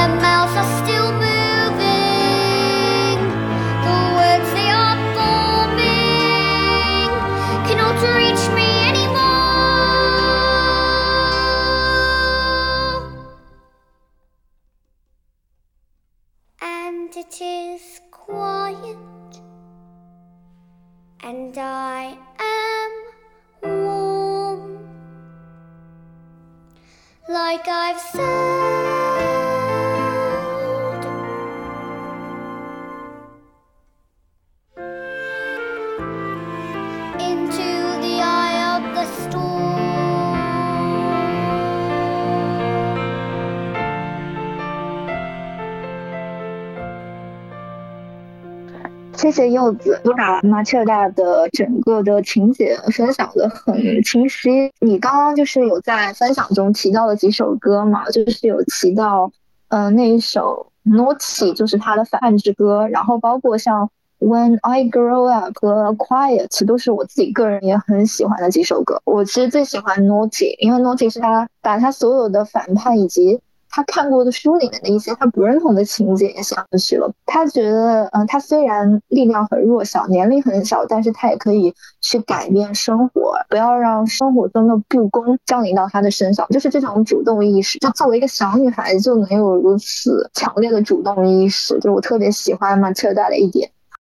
是的，还有一点就是，呃，因为以前小的时候经常会“淘气”这个词儿，其实并不是一个非常褒义的词，但是在这首歌里面，你会觉得小孩的他们的淘气其实是一种很好的品质，他们不会拘泥于现实的不公，或者说命定的命运。它里面前面就提到了，呃，挑水的和尚没水喝，还有一个就是朱丽叶和罗密欧的悲剧。他就会觉得你不应该止步于现在，也不能因为自身的渺小而只是抱怨，你应该开始做，然后不能让这些小事来阻止你。这首歌确实很不错，但是我当时听 Quiet 的时候，因为我当时不知道后面的情节，因为前面的是整个画面都是汹涌，但是突然就那一刹那有一个那个哦热气球出现了，他躺在热气球上面，然后。哦，这整个就突然安静了，那个场面太舒适了，而且那个画面太美了。就是我喜欢 Quiet 一点，就是我觉得他把那种暴风中心，就是马切尔达他自己的那种思维，已经远离了那个整个案发现场的那种感觉。然后就是他有属于自己的一片小天地，他可以在这片天地里安静的思考，远离外界的纷争。就是我很喜欢这首歌。就是他能够铸建一个他这样的环境，就真的好厉害呀、所以唱完这首歌之后，他的超能力就溢出了，然后他就哦，把那只蝾螈给放杯子里面去了，那只蝾螈就跑到了那个校长的那个衣服里面。是的，而且最后那只蝾螈，它和它的主人就是最后一次那个见面，然后还去做那个旋转木马的时候，就感受也感受到了宠物和人类之间的感情。他们最开始那个《Squall Song》里面说到的，就那种监狱，我一开始以为那个监狱是骗人的，结果后面真的很恐怖。对，是的，它就是那种四周都有钉子，然后把人就像困在牢笼里面，然后你的手脚都没有办法伸展开的那种。然后我感觉他们那个站起来反叛校长的那一段，有点致敬死亡诗社的意思。嗯，所有的孩子都拼错了单词，然后站在了课桌上。哦，那你真的，你真的好激动，但是我一点不理解，因为拼错单词，当时所有的小孩都站起来，但其中有一个小孩就是吃蛋糕的那个小孩，他是唯一一个没有说错单词站起来的，因为当时他害怕。但是唱那首歌，那首歌《Revolting Children》嘛，唱那首歌的时候，但是他是第一个先通过那个校园喇叭唱起来，当时不太明白为什么他是第一个。那是因为，嗯，那个小男孩，真的吃蛋糕的小男孩，他是受到压迫最久的，然后他自己也刚刚才体验过被关进校长的监狱是什么滋味，所以他可能是不太敢反抗的。但是在他的同学们反抗成功之后，他其实内心的情感是压抑了很久的，所以是第一个站起来爆发的，然后拿着话筒高唱 revolting 的人，我是这样理解的。哦，还有一点，其实我一开始，因为我不是通过那个 Squall Song，然后才知道这一部音乐剧的嘛。但是 Squall Song 最开头是他们两个小孩进来，第一个开口的是一个应该是比较高年级的那个女孩，她是短发，然后戴着个帽子，好像穿着和其他不一样。我一开始会觉得她是一个主要人物，后来发现她其实不算是里面的非常核心的人物。我当时一开始以为她是那种主角。这个可以对比一下音乐剧现场版，因为音乐剧现场版是没有这个戴小红帽的高年级女生的，呃，但是前面也会有一个场景，就是高年级的学生去告诫那个低年级的学生不要违抗校长的命令，然后否则会招来你难以想象的惩罚。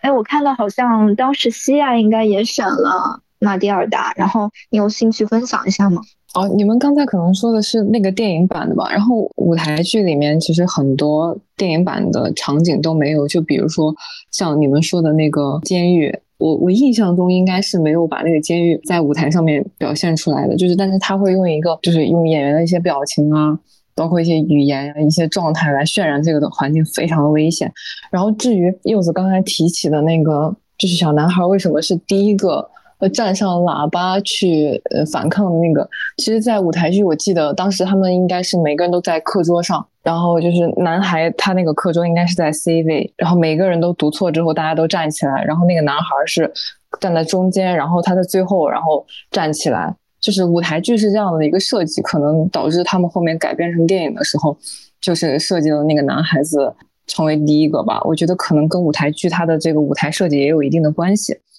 因为马蒂尔达它其实算是一个从儿童读物改编成的一个呃音乐剧，我觉得它比较有意思的事情就是它每一个人物的设计都非常有童趣，就比如说嗯，他的校长穿旗布，他其实他们给他的设定是一个。呃，链球运动员，所以在舞台剧包括电影里面应该也有，就是他把一个女孩子的辫子，然后拽着，然后把她甩出去的一个场景。那个场景就是当时看到的时候，真的心里都依旧很害怕。就是我觉得，嗯，他的整个设计都是很有意思的。就是你从他的职业，然后他可以用一个舞台的一个表现的形式，然后去把它展示出来。然后还有一个就是他的人物性格的一个设计，就比如说比较有意思，就比如说母亲，其实。母亲她是一个，在一个孩子的角度看来是一个非常自私、愚昧的一个形象，并且她是一个非常注重自己外表的一个形象。她在那个 Miss Honey 家访的时候，她给 Miss Honey 说：“她说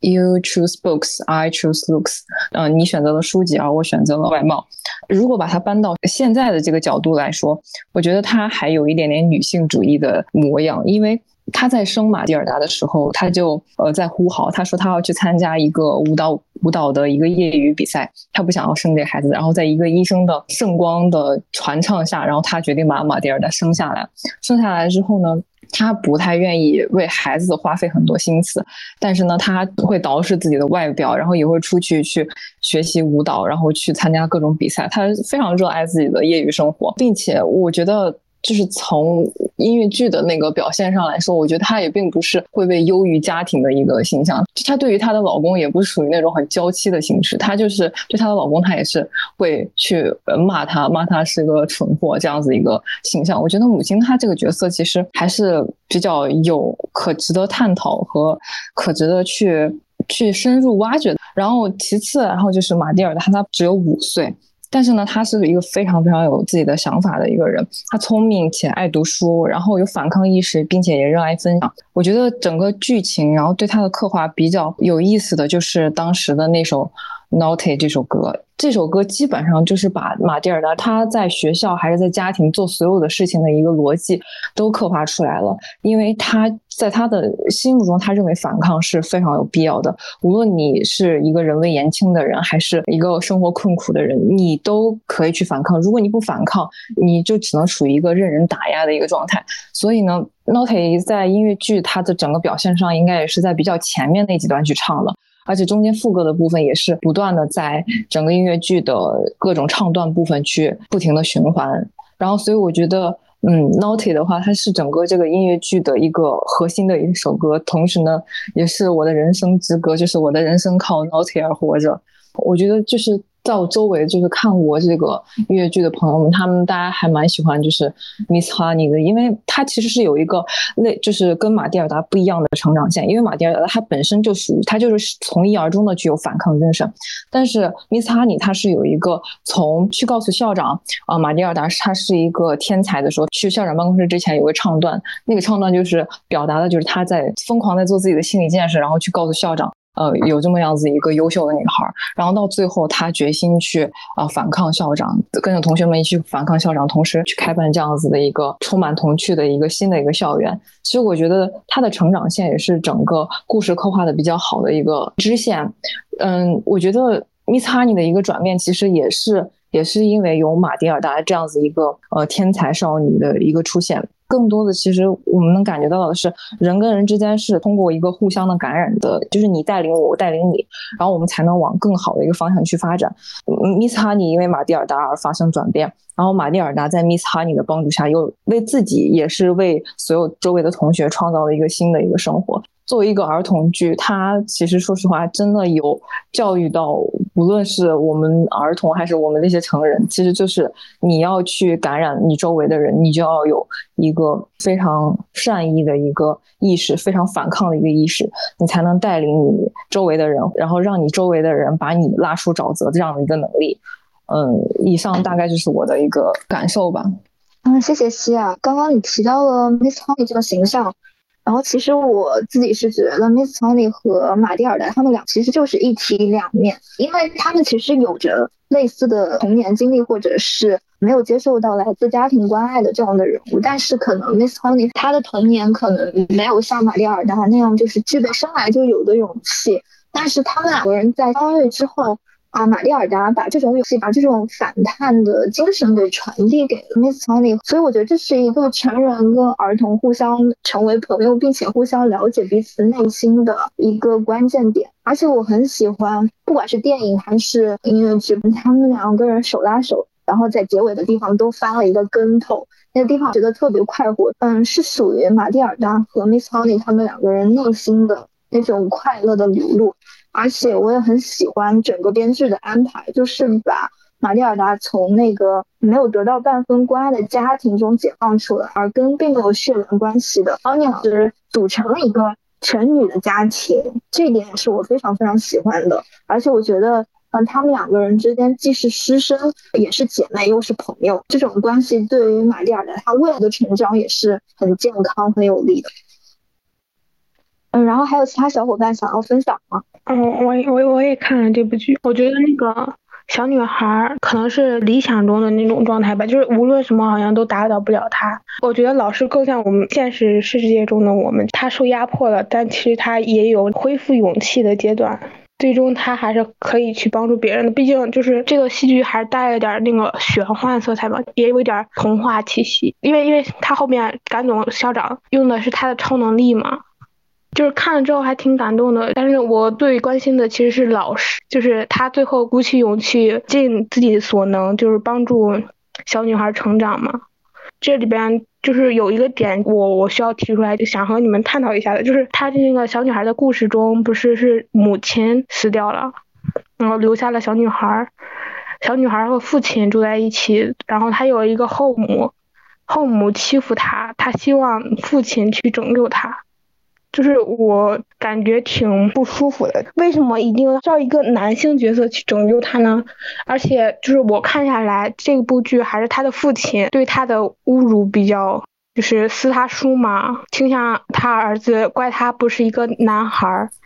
他的母亲顶多是就是无视他。你可能对故事的梗概没有特别清楚。一点是，当时马蒂尔达讲到的那个拯救的角色，他当时是被他的父亲和母亲就是辱骂，然后撕了他的书，然后于是他跑到他自己的房间。但是因为他有超能力，他看到的那个杂技演员其实是是是其实是老师的故事。对他当时把自己带入到老师的角色。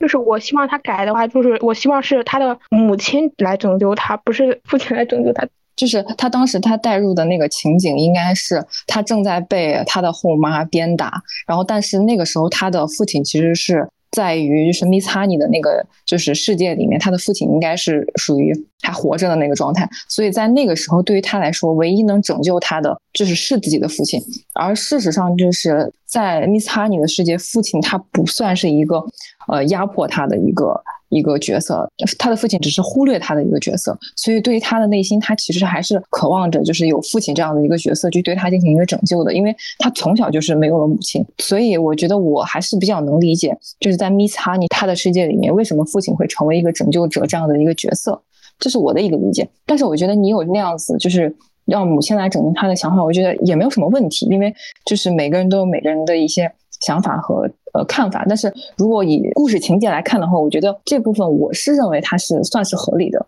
嗯，对我能理解你的意思，就是你说的其实是现实，我说的是那种，我希望他能改编成 就是母亲拯救他。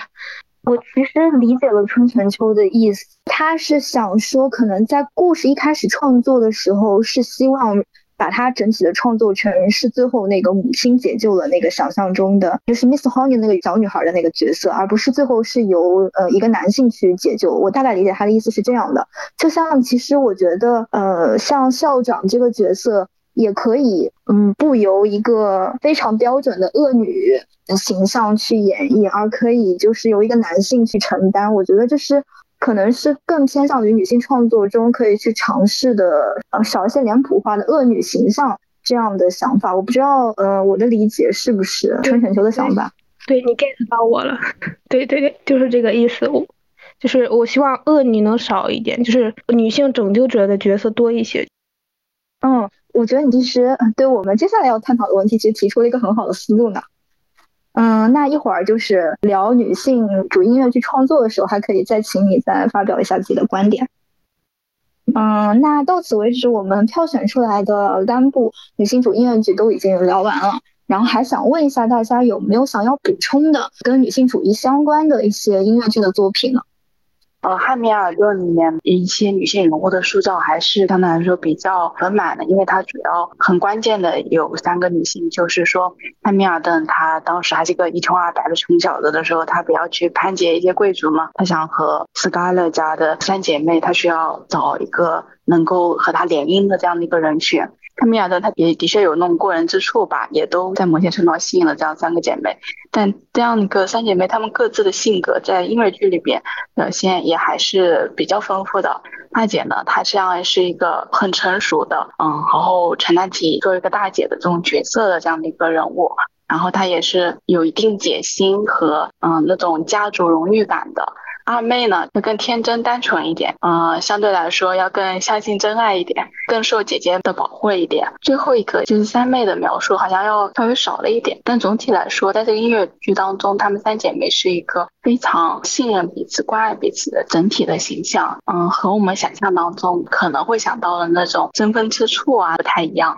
就是没有用那样的一个比较负面、贬低的。方法来写他们之间的关系，嗯，尤其是说，当我们上流社会需要在挑选联姻的对象的时候，不就是一般会有舞会啊、宴会啊这样作为一个嗯认识的契机嘛？那在宴会当中，汉密尔顿和三姐妹都是第一次见面，然后大姐其实是最先注意到了汉密尔顿，所以她当时就是唱那首歌叫做《Satisfied》，当时《Satisfied》这首歌就唱出了大姐当时她遇到汉密尔顿的时候对两人各自弄描述吧，因为她看出来，她作为一个自己也是。嗯，很有野心的这样的一个人，他也看出来了。汉密尔顿同样是一个很有野心的人，永远不会 satisfy，永远不会满足，他们永远会想要有更高的荣誉，想要有更多的权利。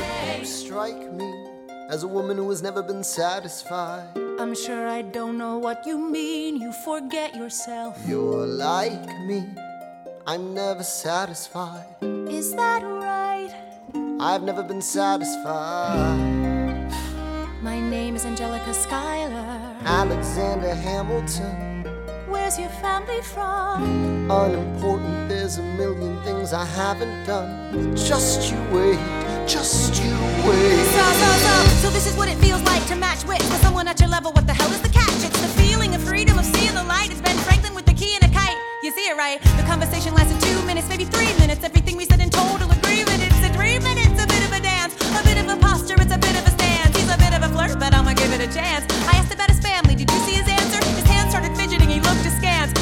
He's he's flying by the seat of his pants. Handsome boy, does he know it? Peach fuzz, and he can't even grow it. I wanna take him far away from this place, then I turn and see my sister's face, and she is helpless. And I know she is helpless. And her eyes are just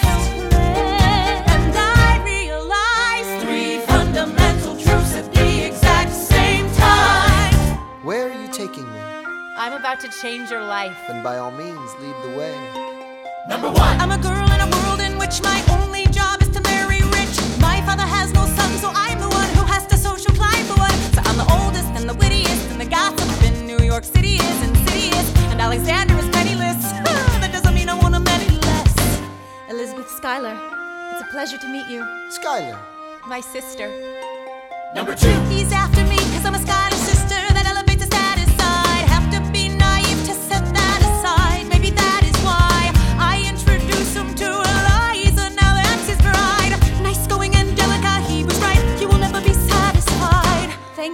all your service. If it takes fighting a war for us to meet, it will have been worth it. I'll leave you to it. Number three. I know my sister like I know my own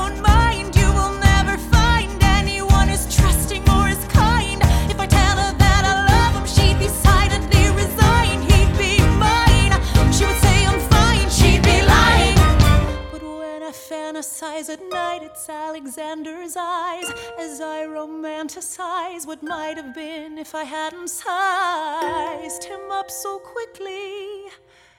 At least, my dear Eliza's his wife.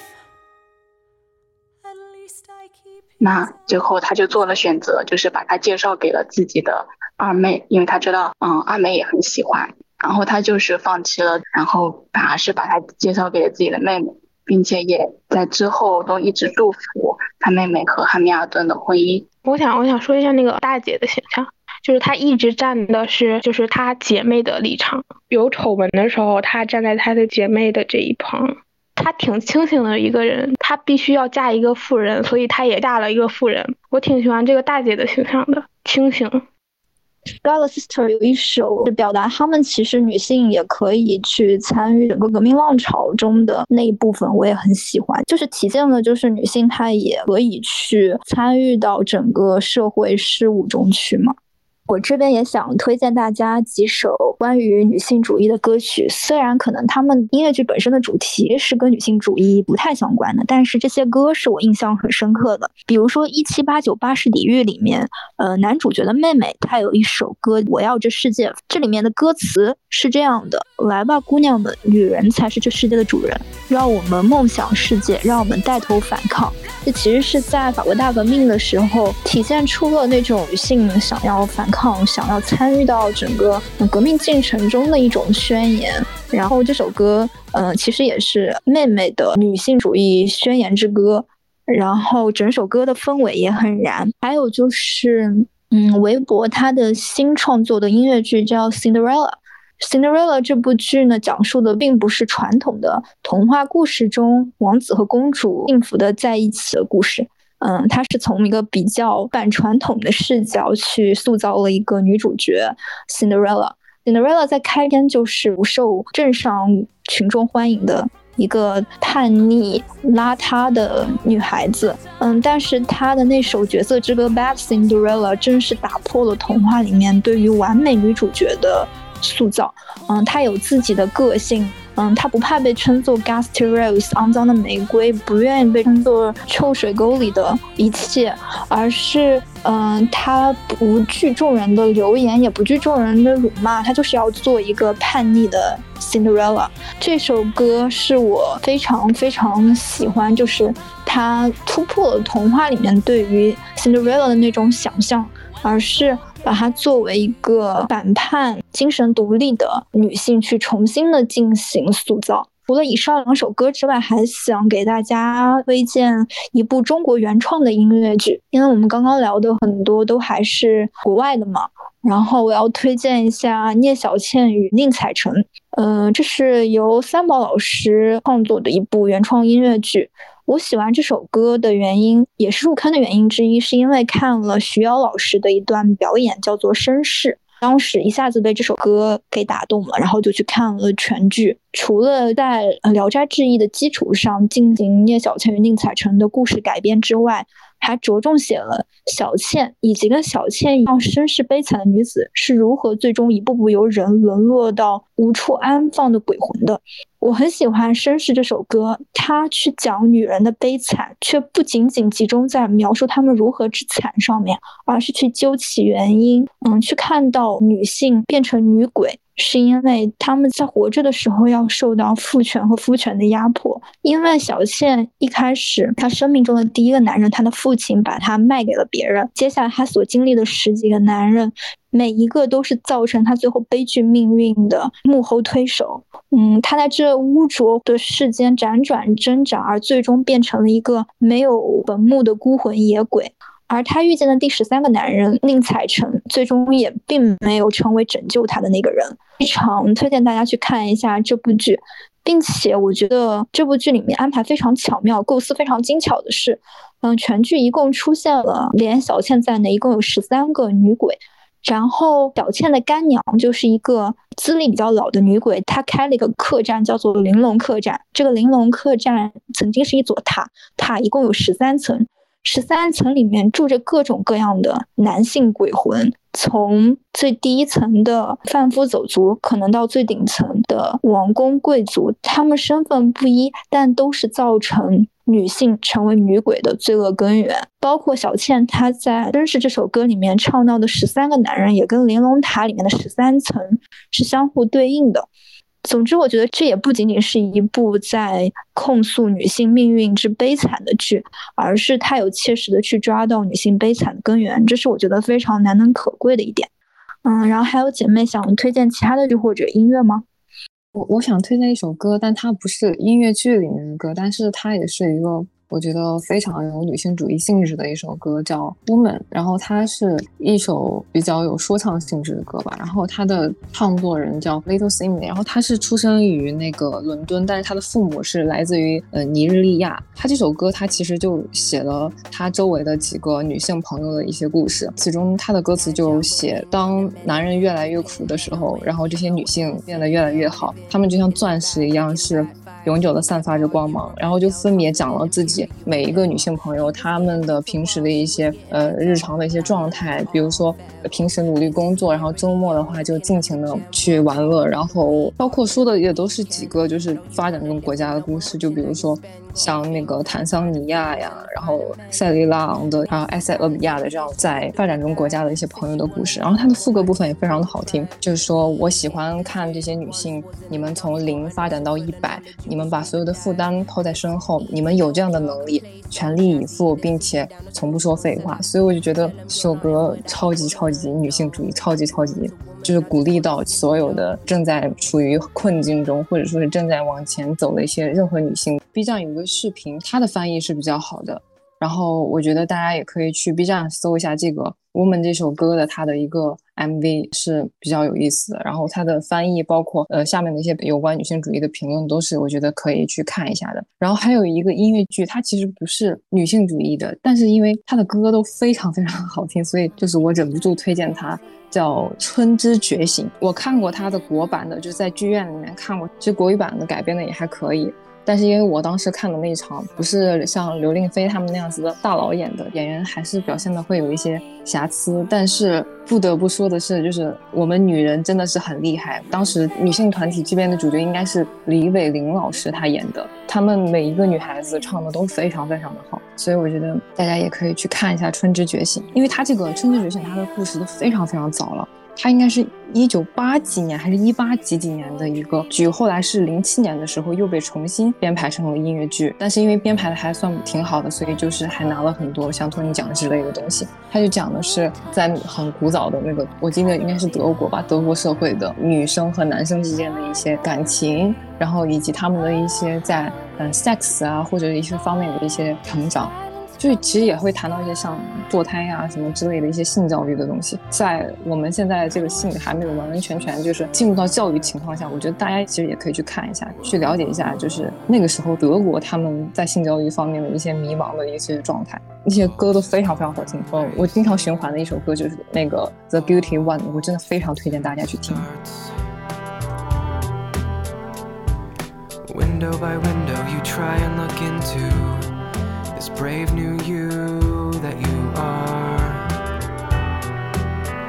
And who can say what dreams are? Wake me in time to be out in the cold. And who can say what we are? This is the reason for dreaming.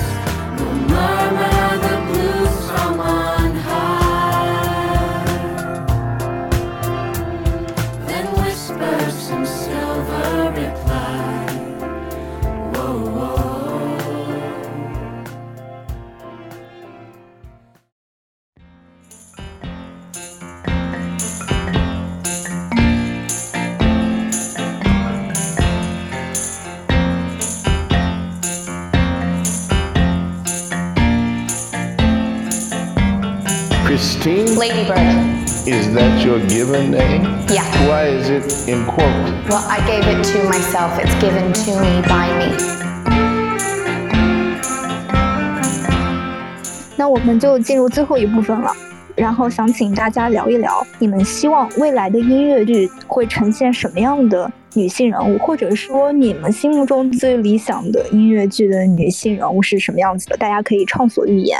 嗯，乱毛扎死老师傅，要不这次你先来。好的，我对音乐剧或者说广泛的女性形象的期盼，应该是我希望在这些作品里，女性是成为一个真正的人。就是你感觉在普通的或者说是比较大众化的女性形象里。他们很刻板，就像一个模子一样，把这个东西灌进去。他的女女性形象是一个母亲，是一个男人的妻子，是一个好女儿。可是他没有一点自己的性格，她没有一点自己的思考和对人生的追求。可能是就是我们现在的一些男权社会，或者说是落后的性别思想，对于这种角色的一种枷锁吧。我觉得，所以我希望我想看到的女性主角是希望她不只是别人的附庸，然后也不只是柔弱没有力量。呃，就像呃《瞬息全宇宙》，或者说我之前看那个电影叫《血观音》一样，我们希望里面的女性是有力量、有权利，而且有自己对生活的追求。嗯，谢谢乱毛扎死老师傅。嗯，柚子，你有心目中理想的女性主义音乐剧的角色吗？就是因为我之前去年的时候看过《人生大事》，然后它里面讲述的就是一个失去亲人的小孩和一个非常厌女的一个男性杀人犯，他们两个陌生人就是有点相互救赎和成长的感觉。但是这个设定会让我觉得很不符合现实，因为在现实社会中，这样的中年男性和小女孩的设定只会让我想起鲍玉敏算好了小女孩十四岁那天，然后进行了性侵。所以，就是我心中比较喜欢的，希望未来的那个音乐剧的形象的话，就从马蒂尔达给我的灵感就是它里面是小女孩和女老师亨利他们之间的这种设定，就是这种设定就会让我很喜欢。一方面，亨利老师能给马蒂尔达尊重和爱，然后并且挖掘她的无限才能，而马蒂尔达呢，她又给了予了亨利老师无限的勇气。他们这种惺惺相惜、相互给予着互相的温暖，而且他们就是相互选择的家人嘛。最后的一幕是他们大手拉着小手，牵着白手的时候，我觉得特别动容。所以我就希望未来音乐剧的女性人物，她们是勇敢、自由、坚定、温柔等等。但是更重要的是，我希望她们鲜活而快乐，而且我更希望女性之间的情谊。能够被更多的刻画。最后一个就是，我还想补充一点关于马蒂尔达。我当时搜的时候，还发现了一个名词叫马蒂尔达效应，它讲的是女性在科学界遭遇的一些不公平的歧视。所以，女性的一些成就往往会被忽视、除名、贬低，或者是归功于男性。这个效应，它同时也是一本童话书，它的作家就是艾利·欧文。就是我在豆瓣上看到有一个评论，就是说有些故事你猜得到开头，猜得到结尾，就是无法猜到它的过程。而这个童话《马蒂尔达效应》就是这样的一个故事。所以我希望会有一个个的马蒂尔达会去打破这种效应，然后去找寻我们遗忘或者丢失或者被偷走的桂冠，但是仍然向着我们各自的方向努力奔跑。谢谢柚子。嗯，安也有一些别的想法吗？嗯。我更想看到就是一个有深度的女性的形象，尤其是能够体现她的一种思考。比如说以伊丽莎白来举例吧，我当时很喜欢伊丽莎白这个剧呢，很大一部分原因就是她用死神这样的一个形象，体现了伊丽莎白她其实从小对于环境的那种压力的反应，因为她自己从小就是一个很渴望自由的人，就是从她的日记来推断啊，就是从历史上来推断的话，她可能。从小就患有抑郁症，青少年的时候，因为那个时候他就可能经常会幻想一些死亡，比如说他第一次在音乐剧中第一个出现死神的镜头是在他小时候，他玩杂耍，结果摔了下来，那时候他第一次和死神碰面，然后到后来呢，就变成了他是每一次遇到一些重大的人生的改变，尤其是一些变故的时候，死神都会再一次出现，就是在提醒他。其实每一次死神的出现，都是体现了他自己对于他所处环境的那种思考，无论是理性上的思考，还是情感上的反应，其实都是从以一种比较有深度的方式来塑造这个人物的。因为未来我很想看到的更多的塑造女性人物的话。我是想看到这样能够更多体现女性的词，然后并且是一些很有深度的这种发掘，是我比较期待的。好的，谢谢安的分享。然后西亚，你要来说说自己的看法吗？啊，不说国外吧，我就觉得国内的现在音乐剧的一个状态就很差，就是他们没有自己的剧本，只能就是去把国外的然后拿过来中化。然后我觉得其实国内其实有很多，就是你哪怕说是你去把 IP 然后写成音乐剧剧本，我觉得就是国内其实也有很很多很好的 IP。其实比如说像比较熟知的《金陵十三钗》，但《金陵十三钗》有个 bug，就是它本来小说里面的教父是。个女性，但是呢，电影呢给她改成了一个男性。虽然我也不知道为什么，我记得《金陵十三钗》好像是有被搬到舞台上过，我忘记了。但是我觉得，就是这种音乐剧，我觉得也可以经常出现。因为我之前看过，嗯，倪妮就是演的那个《幺幺洞八》，它其实也是我暂且把它算成一个女性主义的一个话剧吧。但是它那个话剧又写的比较浅，就是整个倪妮的那个形象也不是特别的立体。但是故事情节也是可以去看一下。它讲的其实是一个一个小说家，然后他穿越到了就是战争时期的一个状态，然后他跟你某一个间谍长得一模一样，于是他就代替那个间谍去杀掉就是日本的某一个军官的这样一个剧情。情剧情非常的简短，但是我暂且把它算作一个女性主义的一个题材吧。然后包括其实，嗯，像台北人里面的那个。呃，尹雪艳这样子的一个角色，我觉得也也其实是可以被搬上舞台的。我还蛮想看到的是那种普通的女性，就是她不一定是一个像马蒂尔达一样有有超能力，或者是个天才，或者爱读书的女性。我觉得她就可以是一个普通的一个类似于社畜，或者是一个可能被压迫过的，然后好像没有什么想法的女性。但是呢，啊，随着一系列事情的变化，然后她的。想法发生了一些改变，我觉得我是蛮喜欢那种有成长线的一个女性的一个形象。其实包括像最近这段时间那个国剧，就是《风吹半夏》，我我我其实是比较喜欢这样的剧，就是无论她成长成什么样子，但是我觉得女性她最重要的是，无论你是一个普通的，还是一个漂亮的，或者说是是一个聪明的人，你最后这个世界，包括你自己，你们之间发生了一些关系或者共鸣之后，你是可以有。不断的一个成长的，就是你不一定成长一个很完美的人，但是你是有往一个你心目中比较好的一个方向去发展的这样的一个角色。而且我比较喜欢那种不太完美的角色，我喜欢那种有残缺的那种性格的人。但是我觉得如果是这样的角色的话，他会非常吸引人。嗯，刚刚西亚提特别提到了一个女性的成长线的问题，然后我就想到了，其实。国内确实是有一些作品可以改编成音乐剧的，比如说像麦家他的《风声》里面的顾小梦，就是一个很典型的在谍战的作品中成长线非常非常明显的一位女性啊，包括像国内，她近两年可能也涌现出了一些吧，就数量还是很少的，不管是在话剧还是在音乐剧方面。可能会有一两部这样的女性主义的作品，比如说，嗯，前段时间还算比较火的双女主的小话剧叫《春逝》，然后包括像近期的一个双女主的音乐剧叫做《蝶变》。但是，就是我还是希望越来越多的音乐剧里面不要再出现那些为丈夫奉献的妻子、任劳任怨的母亲，不要出现那些病弱的无力反抗的女性，而出现更多有自主意识。独立清醒的女性角色，她们不需要像菟丝花一样依附在任何人身边，她们有自己的行为轨迹，有自己的成长路线。我觉得这才是我们想要看到的女性角色。那今天我们的音乐剧中的女性力量主题的茶话会就到此结束了。然后非常感谢各位小伙伴，不管是分享者还是旁听的小伙伴的积极参与。然后再次感谢一下大家。